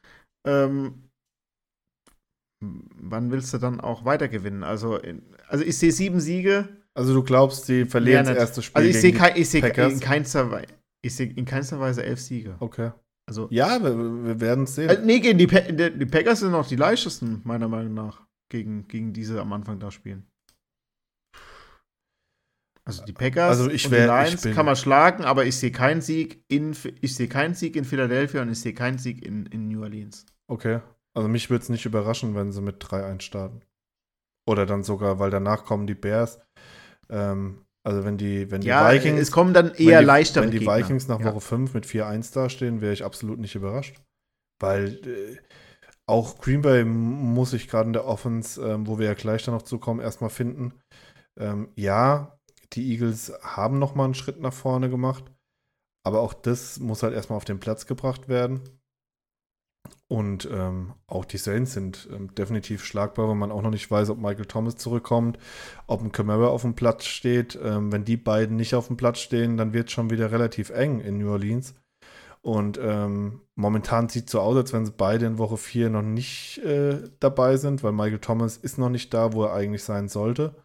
Natürlich haben wir jetzt noch ein paar Wochen Zeit, aber Stand heute sehe ich da einfach. Michael Thomas mit der längsten Knöchelverletzung in der Sportgeschichte. Ja, und äh, ich, da sehe ich einfach keinen Sieg und deswegen, ähm, ja, ich, ich, ich kann da gute, ich kann da gute elf ähm, Siege erkennen. Ähm, und wir werden ja am Schluss gucken. Wird sehr interessant, ähm, wer da doch die Tendenz ein bisschen näher getroffen hat. Absolut. Also die Vikings werden auf jeden Fall immer kompetitiv sein. Die Vikings werden auch die Spiele immer offen halten. Aber keine Ahnung, wie gesagt, Bauchgefühl, ich gebe denen maximal sieben Siege.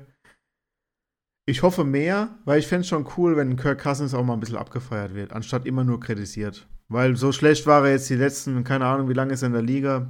Sieben, acht Jahre, so schlecht war er nicht. Also da gab es viel größere, äh, größere Baustellen auf Quarterback in der, in der ganzen Liga. Dann kommen wir jetzt mal zu den Green Bay Packers. Endlich kommen wir zu den Packers. Grüße gehen raus an die Cheeseheads. Ja, Matt LaFleur, letztes Jahr die, die Packers 13 und 4. Mega Saison gespielt. muss man einfach so sagen. Ähm, Aaron Rodgers hat geballt ohne Ende. Das ganze ähm, Impfdebakel, was auch immer, ähm, war große Headline, aber am Ende ist er trotzdem MVP geworden. Sportlich gesehen auf jeden Fall absolut berechtigt. Mega geile Leistung davon, ge äh, äh davon gewesen. Ja, vor Einfach allem kannst du dich noch an Woche 1 erinnern? Ja, wo Aaron Rodgers komplett versagt hat gegen die äh, Saints. Genau, mit einem 38 zu 3 sind sie gestartet. Kann ich mich erinnern, ähm, hat mein Spieltag etwas zerballert, weil ich war da ganz gut unterwegs. Aber ein Aaron Rodgers hat gesagt, ich mache heute nichts und äh, mache einfach mal gefühlt null Punkte, obwohl ich Aaron Rodgers bin im Fantasy Football. Nichtsdestotrotz hat man einfach mal seinen besten, also neben Aaron Rodgers, meiner Meinung nach seinen besten Spieler abgegeben. Devante Adams, Blockbuster Trade zu den Raiders, ist gone. Zedarius Smith, haben wir eben gerade angesprochen, ist auch weg einer der schon Top Defensive-Spieler in einer sehr guten Defense, muss man einfach sagen. Der aber letztes Jahr ja schon oh, komplett gefehlt hat. Also. Der hat komplett gefehlt, absolut. Aber ja, jetzt ist er komplett weg. Jetzt kann man auch nicht mehr darauf bauen, dass er zurückkäme. Und was auf jeden Fall ähm, interessant ist, der Offensive Coordinator Nadalian Hackett ist jetzt Head Coach bei den Broncos. Das ähm, ist in gewisser Weise eine Ansprechperson natürlich auch von Aaron Rodgers gewesen. Der ist nicht mehr da. Für ihn rückt nach Adam Steva, Stevanovic. Stevana, Stevanovic. ähm, Stevanovic. Der war, Genau, so wie du sagst, so ist es bestimmt richtig. Offensive Line Coach war der vorher, ist jetzt Offensive Coordinator. Ja. Ja, für die, ihn auf jeden Fall Packers, ein guter Sprung, ne? Also vom Offensive Line Coach zum Offensive Coordinator. Der geht seinen Weg. Der geht seinen Weg und ähm, ja, so aus dem eigenen Stall die Leute nachzuholen, ist ja so ein bisschen gang und gäbe in der NFL, finde ich auch nicht schlecht. Da hat man schon ein bisschen so die Spielphilosophie, was eben der Head Coach so auch weitergeben will, dabei. Somit passt es. Und man hat mal wieder nicht in der ersten Runde einen Wide Receiver gedraftet, aber in der zweiten Runde. Und Aaron Rodgers war bestimmt happy, als Christian Watson aufgerufen wurde in Runde Nummer 2 an Position 34. Hat man jetzt mal einen Wide Receiver gedraftet. Ja, und dazu das, hat man ja noch in Runde 4 ähm, Romeo Daubs genommen. Also man hat wirklich ähm, Packers untypisch dann gleich zweimal den, also zweimal den, den Spot bedient. Zu den Wide Receiver kommen wir ja auch noch mal genauer. Da musste auch nachgebessert werden, weil da war ja irgendwie gar nichts mehr da. Ähm, in der ersten Runde wurde ähm, ein Linebacker gedraftet, Quay Walker.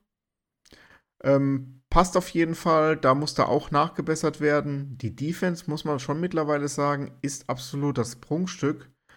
Und so ist meine Frage, so steigen wir mal ein bei den Packers. Ist Aaron Rodgers so ein bisschen alleingelassen auf weiter Flur oder hat er gute Waffen, um die entsprechend bedienen zu können, um sein Skillset da auszubreiten? Ich finde, du hast ganz gut beschrieben. Also alleingelassen ähm, sehe ich auf jeden Fall.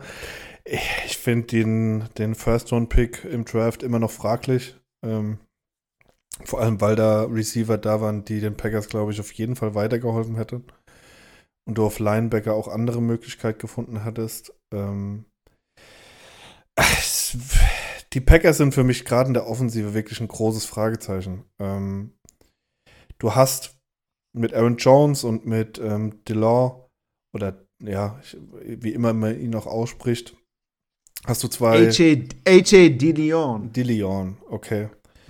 Da hast du wirklich zwei ähm, gute Running Backs, wozu wir wahrscheinlich später dann auch noch mal im Detail kommen, weil ganz verstehe ich auch da diesen Aaron Jones Hype ich kann ihn nicht nachvollziehen. Ich bin da, bin da raus aus dem Hype. Ich, ich gehe nicht mit. Man muss sagen, Aaron Jones habe ich mir auch nochmal angeguckt. Also 2019 war er halt absolute Bombe und ein absolutes Monster. Keine Ahnung, irgendwie 15 Touchdowns und Receiving Yards und Rushing Yards.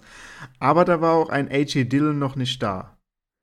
Letztes Jahr war es so, hm, also ja, Running Back, aber Nummer 1, aber war nur so mittelmäßig. Also nur vier Touchdowns, ähm, 1190 Scrimmage Yards, mittelmäßig, meiner Meinung nach. Also für, einen, für ein Team, für ein Running Back, das bei den Packers die Nummer 1 ist. So muss man es einfach sehen. Ja, also man und hat absolut ein geteiltes Backfield, ein, ne? Ähm. Genau, das habe ich mir auch aufgeschrieben hier. Geteiltes Backfield, das ist absolut schwierig für Fantasy.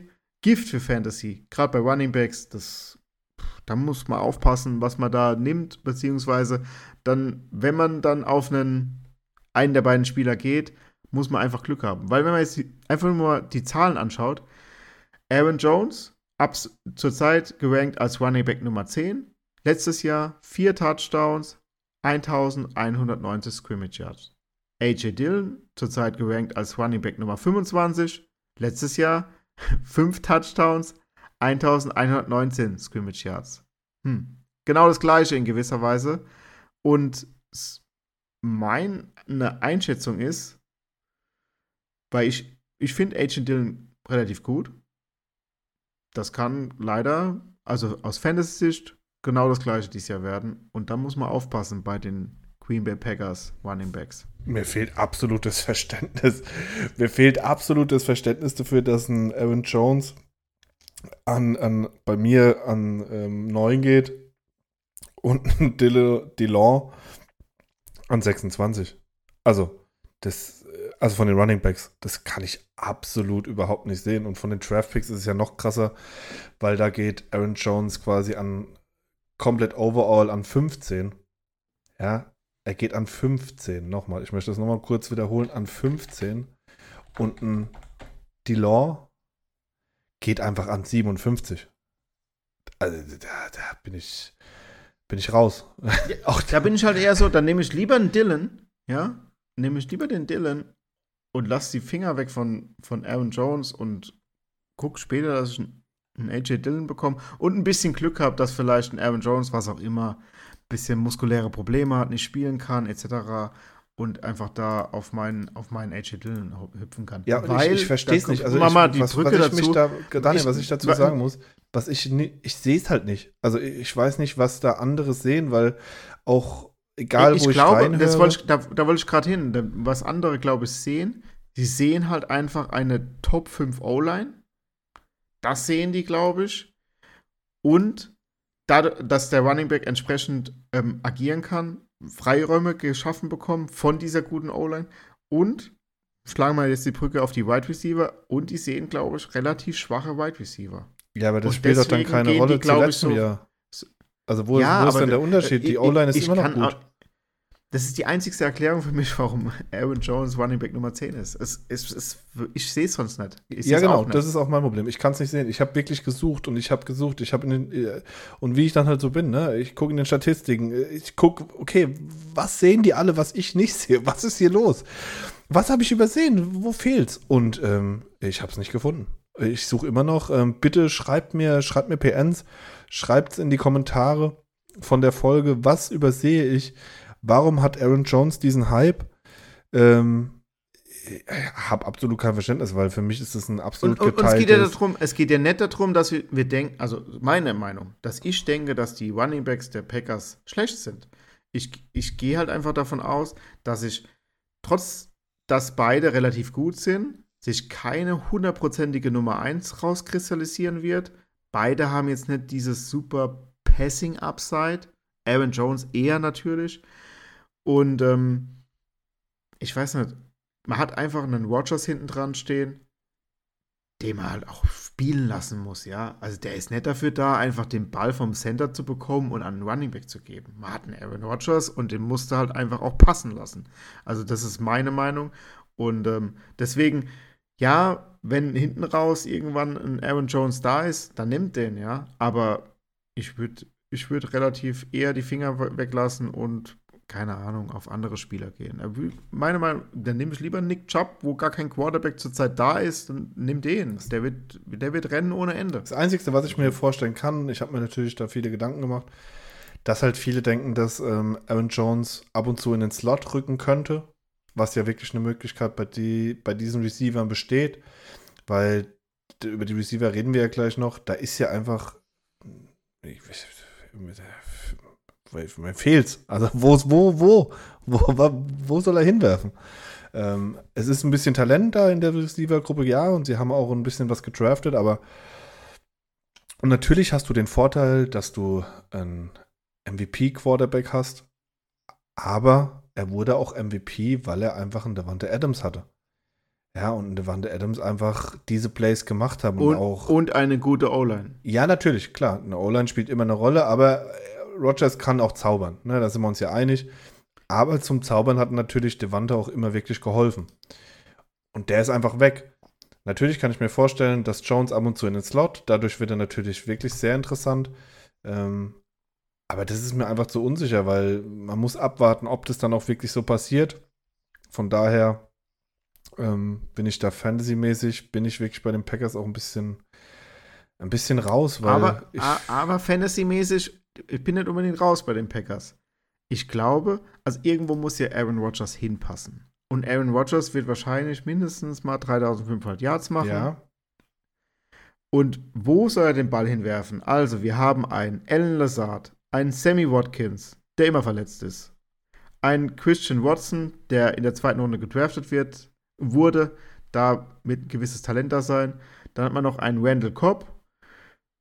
Dann wird schon dünn, meiner Meinung nach, was da noch so an, an äh, Wide Receivern so nachkommt. Be beziehungsweise ähm, der zweite Draft-Pick, Sebastian, du hast ihn genannt vorhin, der war auch noch interessant. Ich habe ihn jetzt nicht auf meinem. Romeo Daubs, genau. Daubs, genau. Und Titan Robert Tonyan, der aber aktuell noch verletzt ist und wahrscheinlich auch den Saisonstand eher ver verpassen wird. Dann hat man noch einen Deguara und einen Mercedes Lewis, alteingesessene Titans, aber die haben jetzt auch nie, nie so bewiesen, dass sie die, die, die Titan-Monster sind auf, auf Receiving.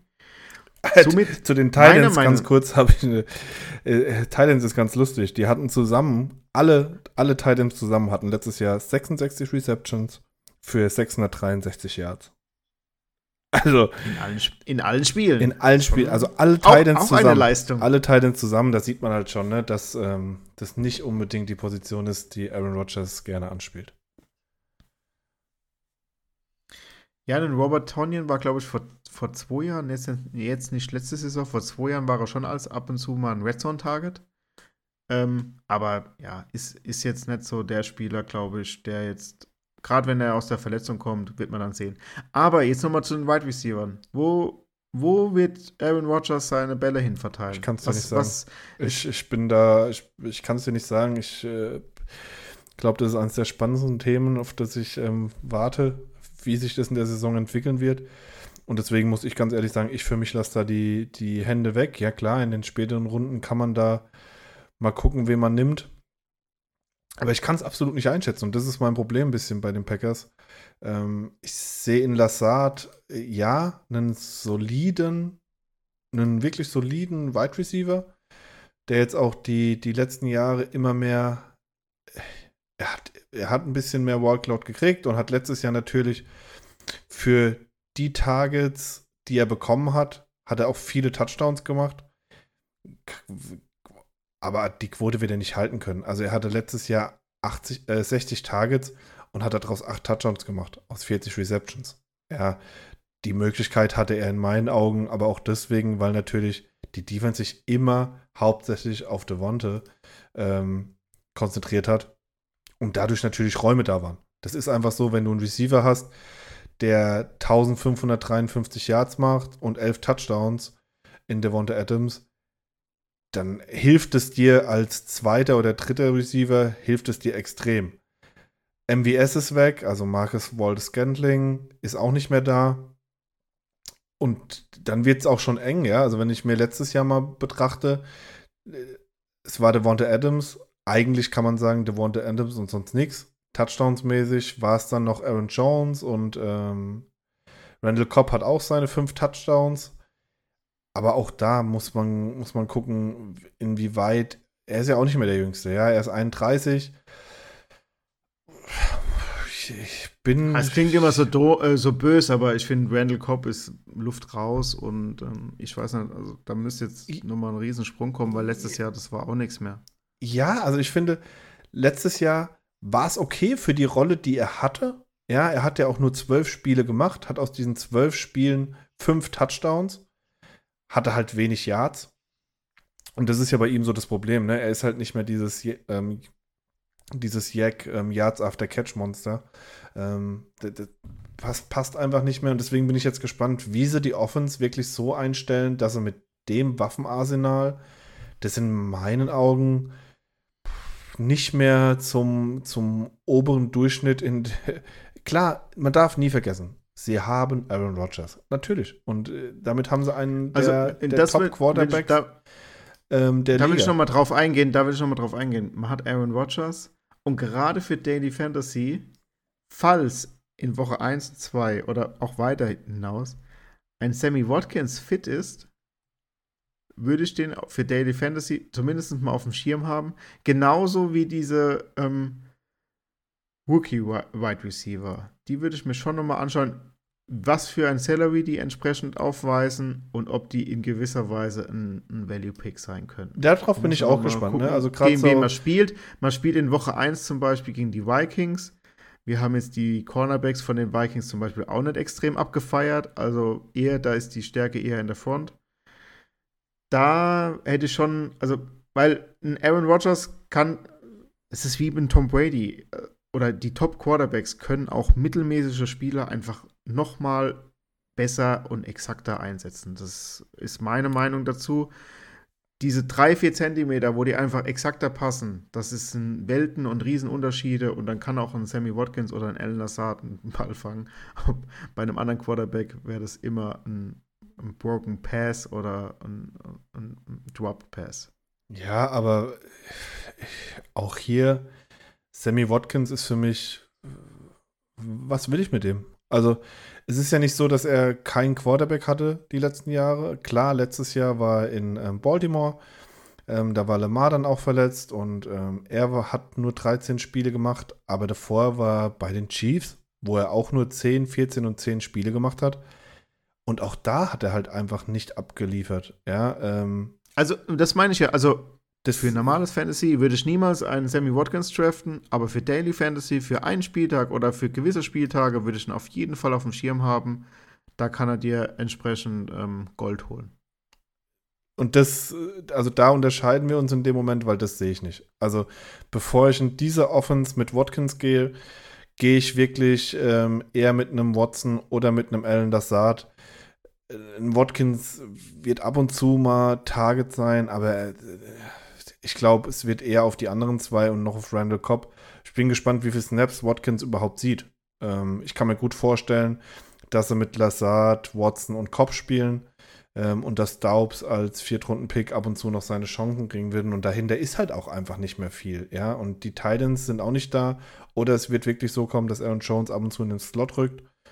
Und ähm, ja, da seine Targets holt. Und Watkins, er hat es mir einfach die letzten Jahre nicht gezeigt. Ähm, er hat jedes Jahr wieder, auch in der Community, er hat jedes Jahr wieder die Chance gekriegt oder hatte so ein kleines, ah, aber dieses Jahr kommt er wieder und dieses Jahr kommt er wieder und dieses Jahr kommt er. Ja, aber er kommt nicht. Also ich, er kommt auch nicht mehr und äh, das nächste Mal, wenn er kommt, ist er wahrscheinlich in Rente.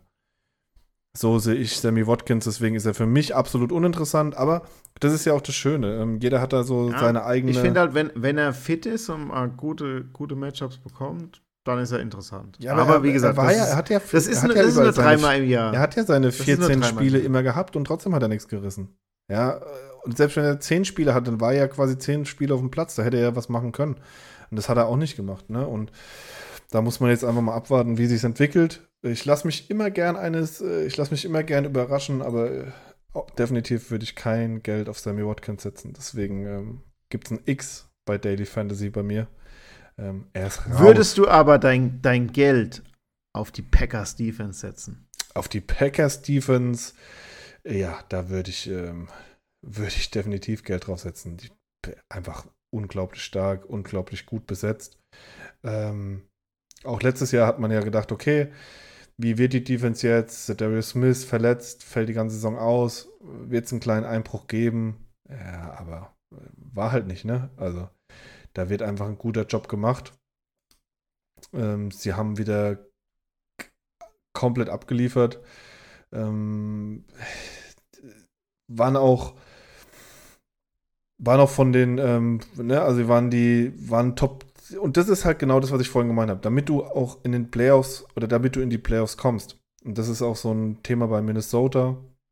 Du brauchst halt beide Seiten des Balls, die einfach solide sind.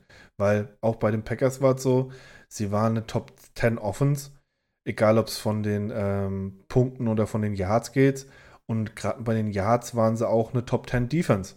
Und das hilft dir natürlich, weil du kriegst deine Offense wieder öfters für den Platz, du musst nicht so oft scoren, du musst nicht so viel Risiko gehen, du kannst dein Spiel mehr aufziehen und darauf muss man halt immer achten. Und die Defense hat sich in meinen Augen nicht verschlechtert. Ja, Cedarius Smith ist weg, aber wie gesagt, der war letztes Jahr schon nicht dabei. Und aber man hat mit einem Rashan Gary, der echt eine gute Entwicklung mittlerweile genommen. Also der rechtfertigt auch seinen First-Round-Pick vor mittlerweile, ich glaube, vier, drei oder vier Jahren. Mit Rashan Gary und Preston Smith hat man genau 2019 zwei, zwei, richtig gute Jungs. Und man muss einfach so sagen, mit Alexander hat man einen, okay, ähm, Ramsey steht so ein bisschen über allem, aber dann schon einen der Top 3 oder Top 5 Cor äh, Cornerbacks. Auf jeden Fall. Also die, die Defense ist einfach stiff, sie, sie, sie spielt gut, sie hat Speed, sie hat gute Corners, sie hat gute Edge, äh, sie macht einen guten Druck, ähm, spielt sehr variabel. Ja, und, und, auch der Defensive Coordinator Joe Barry, der setzt das halt auch so ein bisschen generell ganz gut um. Also die Defense ist meiner Meinung nach echt über jedem Zweifel erhaben. Ist jetzt nicht, also das immer so, das ist die beste Defense der NFL, ist immer schwierig. Aber die sollten auf jeden Fall, wenn es einigermaßen gut läuft, mit Verletzungen unter die Top 5 Defenses gehen. Ist meine Meinung okay, Top 5 finde ich dann, äh, ich kann es sehen. Also ich würde jetzt auf keinen Fall widersprechen. Ist trotzdem. Äh, ist, ist schwierig natürlich, ja. Also Top 5 ist halt Top 5, ja. Das ist schon mega, aber da werden halt die so Teams wie die Bills, die, die Rams ähm, auf jeden Fall konkurrieren oder vielleicht auch vor denen stehen. Die Eagles. Aber man kann, die Eagles und man kann dann auch, ähm, aber ja, also klar. Broncos. Also es sind schon einige Teams, wo natürlich dann konkurrieren.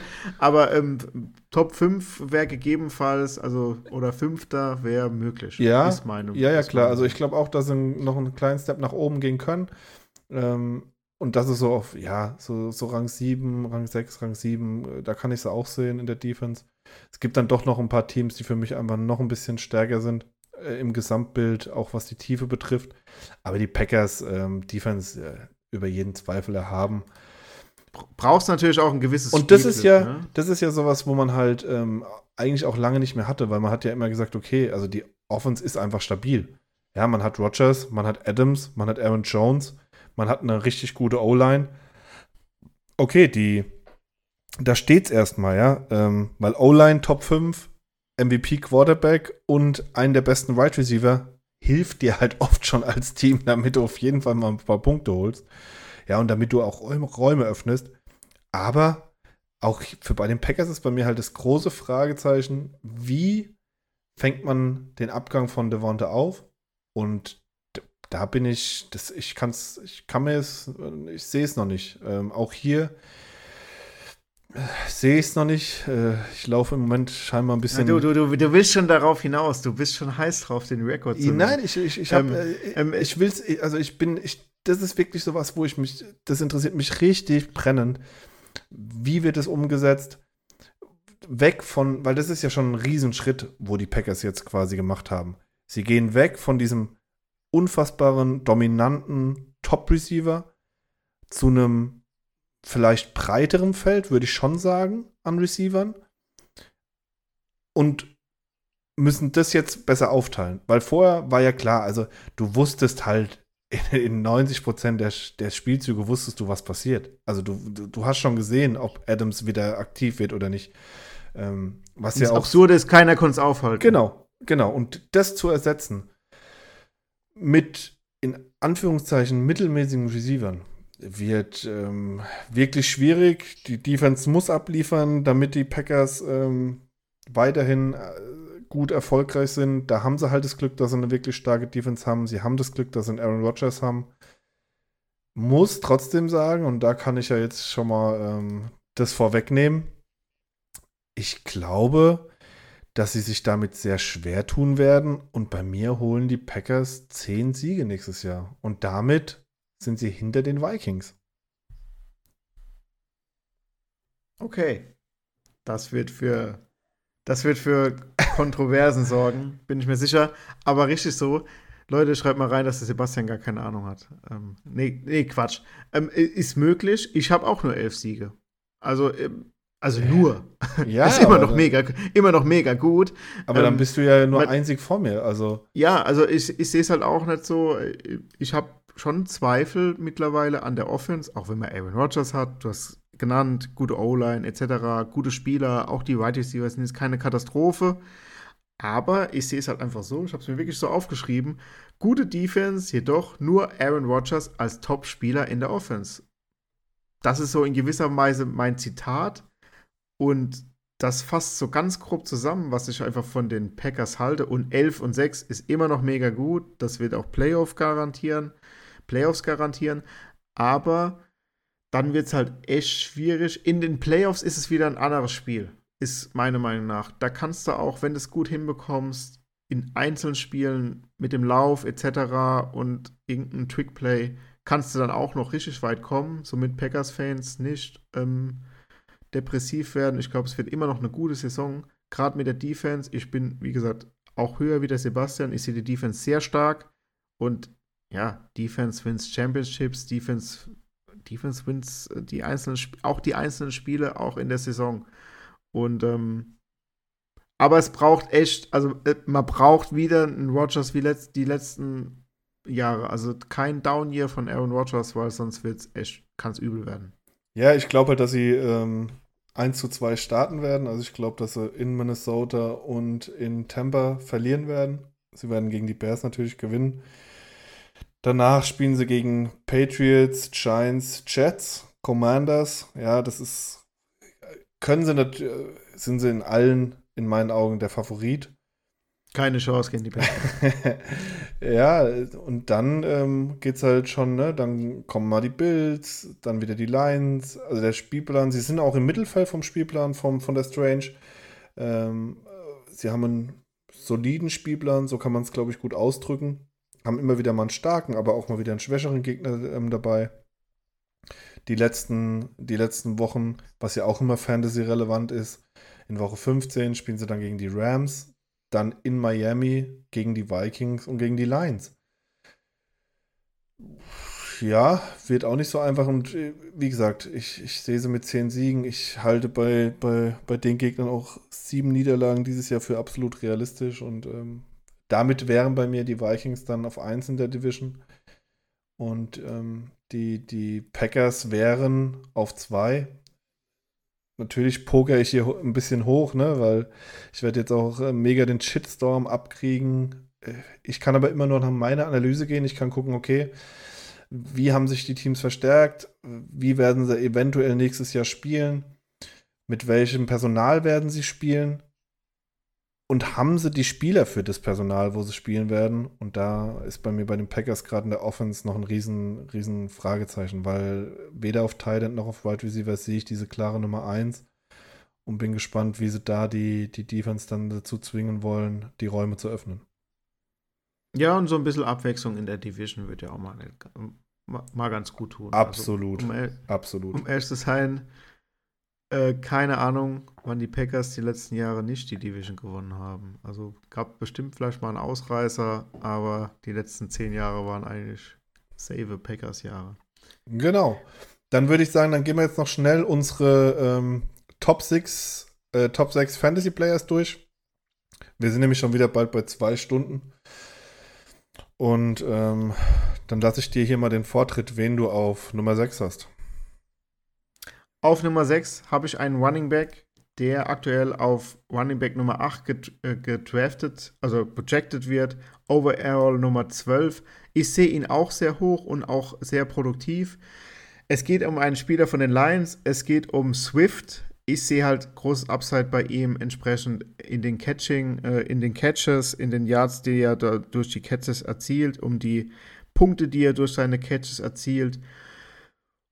Und wie vorhin erwähnt, ich sehe die Lions relativ positiv Und dann kann er vielleicht noch den einen oder anderen extra Touchdown zu letztem Jahr absahen. Und dann ist ein Swift ähm, auf jeden Fall wertvoll und ist jetzt kein Spieler, der unterm Radar fliegt, aber den solltet ihr auf jeden Fall hoch, hoch haben.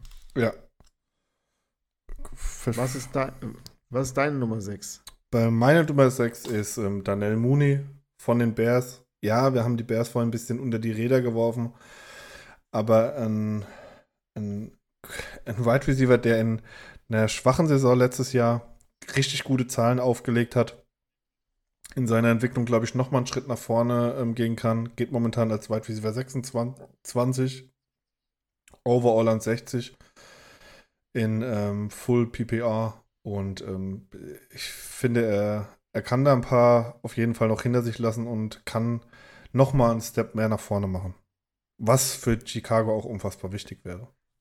Ich habe da mal äh, Mooney auf der Nummer 2 bei mir, weil ich einfach so sehe, es gibt keinen anderen Spieler, wo Justin Fields so wirklich den Ball hinwerfen kann. Und dann wird Mooney, na klar, also die Defenses werden sich darauf einstellen entsprechend, aber da wird Mooney entsprechend abrasieren. Das ist meine Meinung. Und ähm, er hat diese Big Play Ability, er hat diese Shiftiness, auch mal einen Spieler aussteigen zu lassen. Und ich sehe ihn halt relativ underpriced, wenn er an 6, Wide Receiver Nummer 26 gelistet wird. Ja. Und da, da habe ich einfach die Möglichkeit, dass er entsprechend overperformen kann. Also ich verstehe die anderen outperformt. Ich verstehe deinen Ansatz auf jeden Fall. Dafür ist mir aber einfach die, ähm, die, die, Gesamtsituation in Chicago zu schlecht. Ähm, du hast zu wenig Under Receiver, das heißt, oftmals wird ein Safety mit auf seine Seite gehen. Er wird wahrscheinlich oft eine Double Coverage sehen. Ähm, was er letztes Jahr nicht hatte, weil er hatte halt noch einen Allen Robinson neben sich. Und von daher, ja, ist er meine 6 und deine 2. Ähm, sehr interessant auf jeden Fall. Dann mach doch weiter mit deiner 5. Equinemius St. Brown. Ich habe wieder einen Lions-Spieler. Ich sehe ihn, ich, also die letzten. Du meinst Amon Ra St. Brown. Sorry, ja, genau. Okay. Ich habe genau den Gut. falschen. Amon, oh Mann. Es ist schon spät. Sorry, Leute. Ähm, Amon Ra St. Brown, aktuell Wide Receiver Nummer 29 gelistet, overall 71. Und der hat letztes Jahr in den, würde sagen, den letzten fünf Spielen unfassbar abgeliefert. Und ich hoffe wirklich darauf, dass er so eine, keine Ahnung, so eine Debo Samuel-Rolle bei den Lions bekommt und dann ist er Fantasy-Pick in dieser Division Nummer 5 meiner Meinung nach wert. Ja, äh, bestätige ich dir absolut. Ähm, da kann ich auch schon mal spoilern. Er ist meine Nummer 2. Wir beide bewerten das ja immer so ein bisschen anders. Ähm, bei mir, ich bewerte ja danach, aus welchem Spieler kann ich das, den, den meisten Value kriegen. Das bedeutet, ich nehme nicht den automatisch besten, besten Fantasy-Spieler, ähm, steht bei mir nicht auf der 1, weil da gibt es definitiv andere, als die ich gleich nennen werde. Bei mir geht es darum, wo kriege ich Value raus zu seiner Position. Und danach bewerte ich meine Top 6. Ähm, genau, nur dass das nochmal für alle klar ist. Nicht, dass ihr glaubt, ich glaube, Amon St. Brown kriegt die zweitmeisten Fantasy Points in der ganzen Division. Nein, das glaube ich nicht, weil es gibt mit Aaron Jones, mit Rogers, da gibt es einfach noch ein paar andere Kaliber, ja, Justin Jefferson, Kirk Cousins, Adam Thielen, Devin Cook, aber für seine Position, wo er momentan im Draft geht, da kriegt ihr ähm, bei Amon Ra bei mir als Nummer 2 ein sehr, sehr hohes Value raus. Wer ist deine Nummer 5? Meine Nummer 5 kommt ähm, aus Green Bay und ist Alan Lazard. Ähm, bei den ganzen Receivern glaube ich einfach, wenn einer rausstechen wird und wenn einer diesen Platz von Adams irgendwie ein bisschen probiert einzunehmen, dann wird er es sein. Weil ich einfach keinen anderen in der Rolle sehe. Es ist jetzt nicht, weil er für mich der neue Superstar ist der Liga, sondern ich sehe in diesem ganzen Kader, bei Rookies ist es immer schwer einzuschätzen, ja. Ähm, aber ich sehe in dem ganzen Kader und man hat ja bei Rogers schon immer gemerkt, er braucht Leute, denen er vertraut, zu denen er ein gewisses Gefühl hat, zu denen wirft er dann gerne, wo er sich wohlfühlt und ich glaube, das gibt ihm Lazard und deswegen ist er meine Nummer 5, weil er immer noch in einem guten, in einer, in einer guten Offense spielt mit einem Top-Quarterback Und wie du vorhin schon gesagt hast, irgendwohin müssen die Yards gehen.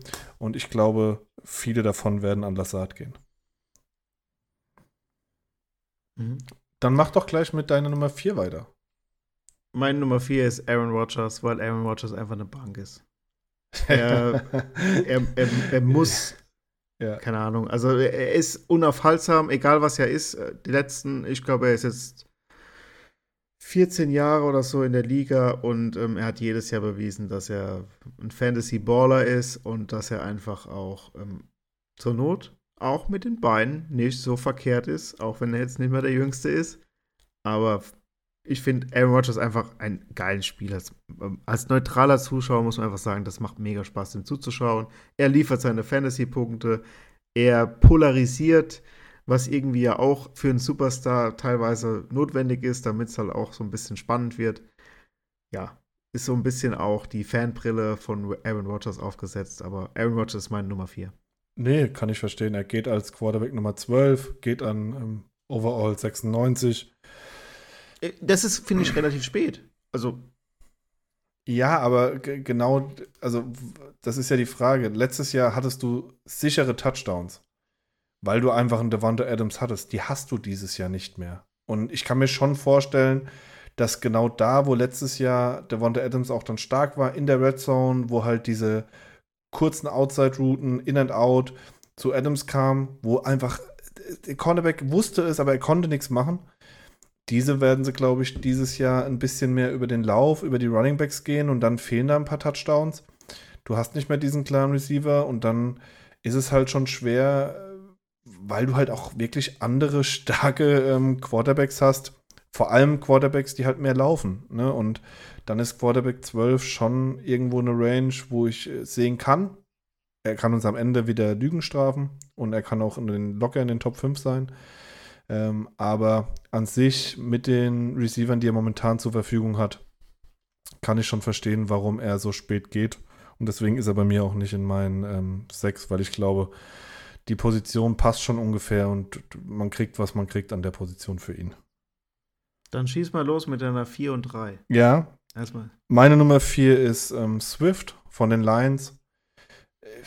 Ich halte unfassbar viel von ihm. Ähm, die Lions haben sich insgesamt verbessert, was in meinen Augen Swift noch mal viel wertvoller macht. Er geht momentan als ähm, Running Back Nummer 8 an Position 11 overall. Und ich bin ehrlich, ähm, ich werde ihn wahrscheinlich vorher nehmen, weil ich kann mir auch gut vorstellen, dass er später geht in vielen Mock und in vielen Drafts, weil Leute halt eher dann auf einen Devonta Adams, auf einen CD Lamb, ähm, ja, weil es auch ein Lions-Spieler ist. Die laufen alle unterm Radar. Genau, so genau. Und sie haben eine Top-O-Line. Sie haben mittlerweile ein gutes Receiving Corp. Und haben jetzt Swift, der hinter einer Top-O-Line laufen darf. Ähm, ich glaube, da kann man wirklich viel rausholen und deswegen ist er bei mir auf Nummer 4. Nummer 3, über den haben wir vorhin schon gesprochen, er kommt von den Vikings, wird absolut unterschätzt, und ähm, hier reden wir oder über Adam Thielen.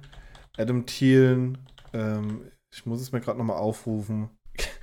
Und das ist für mich eine, das ist für mich eine absolute Frechheit, muss ich ganz ehrlich sagen. Er geht als Wide right Receiver Nummer 33 und overall an 79. Und ich, nee, mir fehlen dazu wirklich so ein bisschen die Worte, weil Guckt euch die Zahlen von dem Mann von den letzten Jahren an, guckt euch an, wie konstant, äh, weil es jeder sagt jedes Jahr, ah ja, das hat er letztes Jahr, aber das kann er nicht, weil, ne, und das, aber er bestätigt es halt jedes Jahr. Er bestätigt es jedes Jahr. Er macht konstant seine Yards, er macht konstant seine ähm, Catches, er macht konstant seine Touchdowns. Genau so ein, so ein Receiver will ich in den späten Runden. Ja, das ist genau so ein Spieler, wo man als Zweitreceiver Nummer 2 oder 3 haben muss. Du weißt ganz genau, Adam Thielen macht jede Woche 10 Punkte. Und wenn es gute Woche ist, macht er 20. Es ist einfach so. Also Adam Thielen ist eine Bank, schon seit fünf Jahren ungefähr. Jede Woche läuft es und da geht man auch relativ geringes Risiko. Natürlich, wenn der Spieler sich verletzt etc., aber das kann mit jedem Spieler passieren. das läuft. Also da braucht man gar keine großen Bedenken haben. Und wenn der auch noch ein gewisses Spitzenspieltag hat, gewinnt er die auch den Spieltag in gewisser Weise. Jetzt nicht im Alleingang, aber. Ja, und ich finde es halt krass, welche Spieler halt auch vor ihm gehen. Ne? Also da gehen Spieler wie ein Devin Singletary vor ihm äh, bei einem Buffalo-Team, das halt einfach nicht läuft. ja, also äh, es, es, geht ein Michael Thomas vor ihm von New Orleans, wo noch keiner weiß, ob der überhaupt einen Fuß nochmal aufs Feld kriegt. Ja, da müssen wir jetzt erstmal die Trainingcamps abwarten. Also äh, auch ein Miles Sanders geht vor ihm. Ja, ich, ja, mir fehlen da, also das ist einfach eine Position, die, die, die, die sehe ich nicht. Ähm, aber vielleicht laufe ich heute einfach in der Division auch ein bisschen blind rum. Aber ich kann es. Äh, nein, also mit Adam Thielen macht man auf jeden Fall nichts falsch, gerade weil er jedes Jahr auch relativ spät erst gerankt ist. Man kann da, wie gesagt, man kann mit diesem Spieler nichts falsch machen. Also der Spieler fängt seine sicheren Targets, er hat seine Yards sicher, er hat seine Einsatzzeiten sicher. Ich weiß nicht, also da kann man. Jetzt mal eine Frage an dich. Hast du lieber einen Adam Thiel nächstes Jahr oder hast du lieber einen DK Metcalf? Adam Thielen. Ja, sehe ich absolut. Also im, äh, ja, okay, also im normalen Fantasy Adam Thielen, in gewissen, Sp also im Daily Fantasy in gewissen Spielen Natürlich Metcalf. Ja, und das sehe ich nicht. Ich sehe Metcalf ist, nie, Adam Thielen ist, ist, halt nicht so ein krasser, äh, so ein krasser Spieler, wo extrem outperformt. Okay, er braucht, weil er braucht er seine zwei Touchdowns, ja, aber um extreme Punkte zu generieren. Wie soll Metcalf denn nächstes Jahr outperformen? Wer wirft ihm denn die Bälle zu? Ja, okay, wenn sie aber 15 Punkte hinter sind, müssen sie schon schmeißen. Ja, aber dann brauchst du doch einen, der werfen kann. Und, und, du hast momentan Quarterbacks wie Drew Lock und Gino Smith also, weißt du, was ich meine? Und er geht einfach an 45 als Wide Receiver 19. Also, wir reden hier äh, von 14 Plätzen, 14 Plätzen dahinter. Ja, natürlich ist Metcalf ein Ausnahmeathlet und äh, tu Metcalf äh, nach Green Bay und ich top ihn dir, in, äh, ich pick ihn dir wahrscheinlich in den Top 10. Aber äh, es müssen halt die Umstände mit einberechnet werden. Man muss gucken, wo spielt er, wer ist der Quarterback, wie ist die O-Line und ähm, ja, deswegen kann ich das einfach nicht sehen, dass Adam Thielen so spät geht und ist für mich auf jeden Fall ähm, auf jeden Fall stärker. Dann kommen wir jetzt. Apropos, wer, wer ist der Quarterback? Kommen wir zu meiner Nummer 3. Ich habe an meiner Nummer 3 Christian Watson. Großes Upside. Wide Receiver, Rookie Wide Receiver mache ich ungern. Also weiß ich nicht genau. Wide Receiver Nummer 67 aktuell gerankt an Position 177. Und da bin ich halt wieder dabei. Sebastian hat den Adam Lazar, äh, Alan Lazar genommen. Ich hoffe halt in der Hinsicht, dass der Rookie einschlägt und klar, also eine Jamal Chase Rookie-Saison wird es jetzt nicht werden, aber dass er entsprechend eingesetzt wird von einem Aaron Rodgers, der sich immer einen talentierten Rookie-Wide Receiver gewünscht hat. Und es kann der Herr Watson werden. Ja, das kann er auf jeden Fall werden. Über und wie gesagt, Rogers macht seine 3500 Yards, keine Ahnung, ist eine Bank, äh, weiß nicht, würde ich auch ähm, Geld draufsetzen, dass er die auf jeden Fall macht, egal wen er da rumrennen hat. Und ähm, das, das läuft. Irgend Meine Nummer zwei habt ihr schon gehört mit Mooney. Meine zwei auch Nummer mit zwei? Amon Rasang Brown. Da haben wir auch schon drüber gesprochen. Jetzt kommen wir zu unserer Nummer eins. Wer ist deine Nummer eins? Ich bin sehr, sehr gespannt. Ich kann mir sogar vorstellen, dass wir denselben. Nee, komm, äh, haben wir nicht. Ja, mein, mein Nummer eins ist total ähm, offensichtlich. Wie ist, ich, ich, du hast jemand anderen, glaube ich. Ich denke, du hast Justin Jefferson. Ich habe Justin Jefferson. Ich bin davon, muss schon sagen, überzeugt, dass Justin Jefferson der beste Wide Receiver dieses Jahr werden kann. Ja, und da unterscheiden sich ja unsere Herangehensweisen.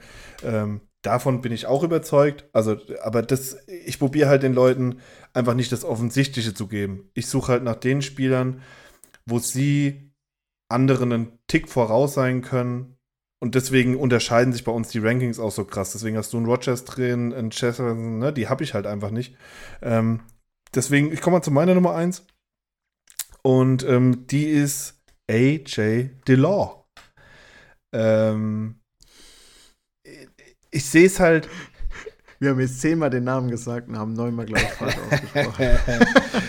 das liegt aber an seinem Namen, ne? nicht an unserer Sprache. Aber ähm, ich finde halt einfach Running Back 25 für die Zahlen, die er letztes Jahr aufgeliefert hat, na, hinter einer ähm, starken O-Line. Äh, es geht overall an 57. Es gehen definitiv Leute vor ihm, die ich hinter ihm nehmen würde. Deswegen glaube ich, ähm, habt den Jungen im Auge. Er hat von Jahr zu Jahr mehr Einfluss genommen. Und ich sehe keinen Grund, warum das weniger werden sollte, weil er hat. Es gibt immer, es gibt ja zwei Möglichkeiten. Entweder jemand entwickelt sich und er kriegt mehr, also mehr Einsatzzeit, ja, und er kann halt auch andere Sachen. Ähm, oder jemand spielt schlecht und kriegt halt weniger. Aber bei ihm, er hat, sie haben ihm immer mehr gegeben und er hat immer mehr geliefert. Und ähm, ja, deswegen ist er für mich so ein absoluter Value-Player. Ähm, mit dem könnt ihr, glaube ich, ähm, euren Gegnern wirklich gut wehtun, wenn er, wenn er weiterhin so eingesetzt wird, weil er hat letztes Jahr ja schon die, die Zahlen geliefert. Also er war letztes Jahr schon so, dass man sagen kann, okay, es war wirklich ein solider Running Back. Bin ich voll bei dir, habe ich letztes Jahr auch ab und zu mal, als Aaron Jones verletzt war oder beziehungsweise angeschlagen war, im Daily Fantasy eingesetzt. Die Zahlen waren nur so mittelmäßig, aber er hat dieses, er hat diese Möglichkeit, all Tackles zu pressen, äh, zu, zu, zu, pre zu preschen. Und ähm, da sehe ich schon, also ist auf jeden Fall ein guter Spieler und mit dieser O-Line hat er auch Potenzial. Ich finde halt. Und falls die Packers wirklich mehr auf den Run gehen, ist es auch eher so ein Spieler, meiner Meinung nach, den du da als Workhorse nehmen kannst wie ein Aaron Jones. Ja, und Weil vor allem, Jones ihr müsst geht, euch. Geht der sonst irgendwann kaputt. Ja, und ihr müsst euch halt, also was halt wirklich das Wichtige hier ist, ihr müsst für euch ja auch immer die Strategie oder ihr müsst euch überlegen, wollt ihr Spieler aus einem geteilten Backfield? In Green Bay hat es letztes Jahr auf jeden Fall sehr gut funktioniert. Beide haben 800 Yards, beide haben über 1100 Scrimmage Yards, beide haben im Passspiel und im Laufspiel ihre Touchdowns gekriegt.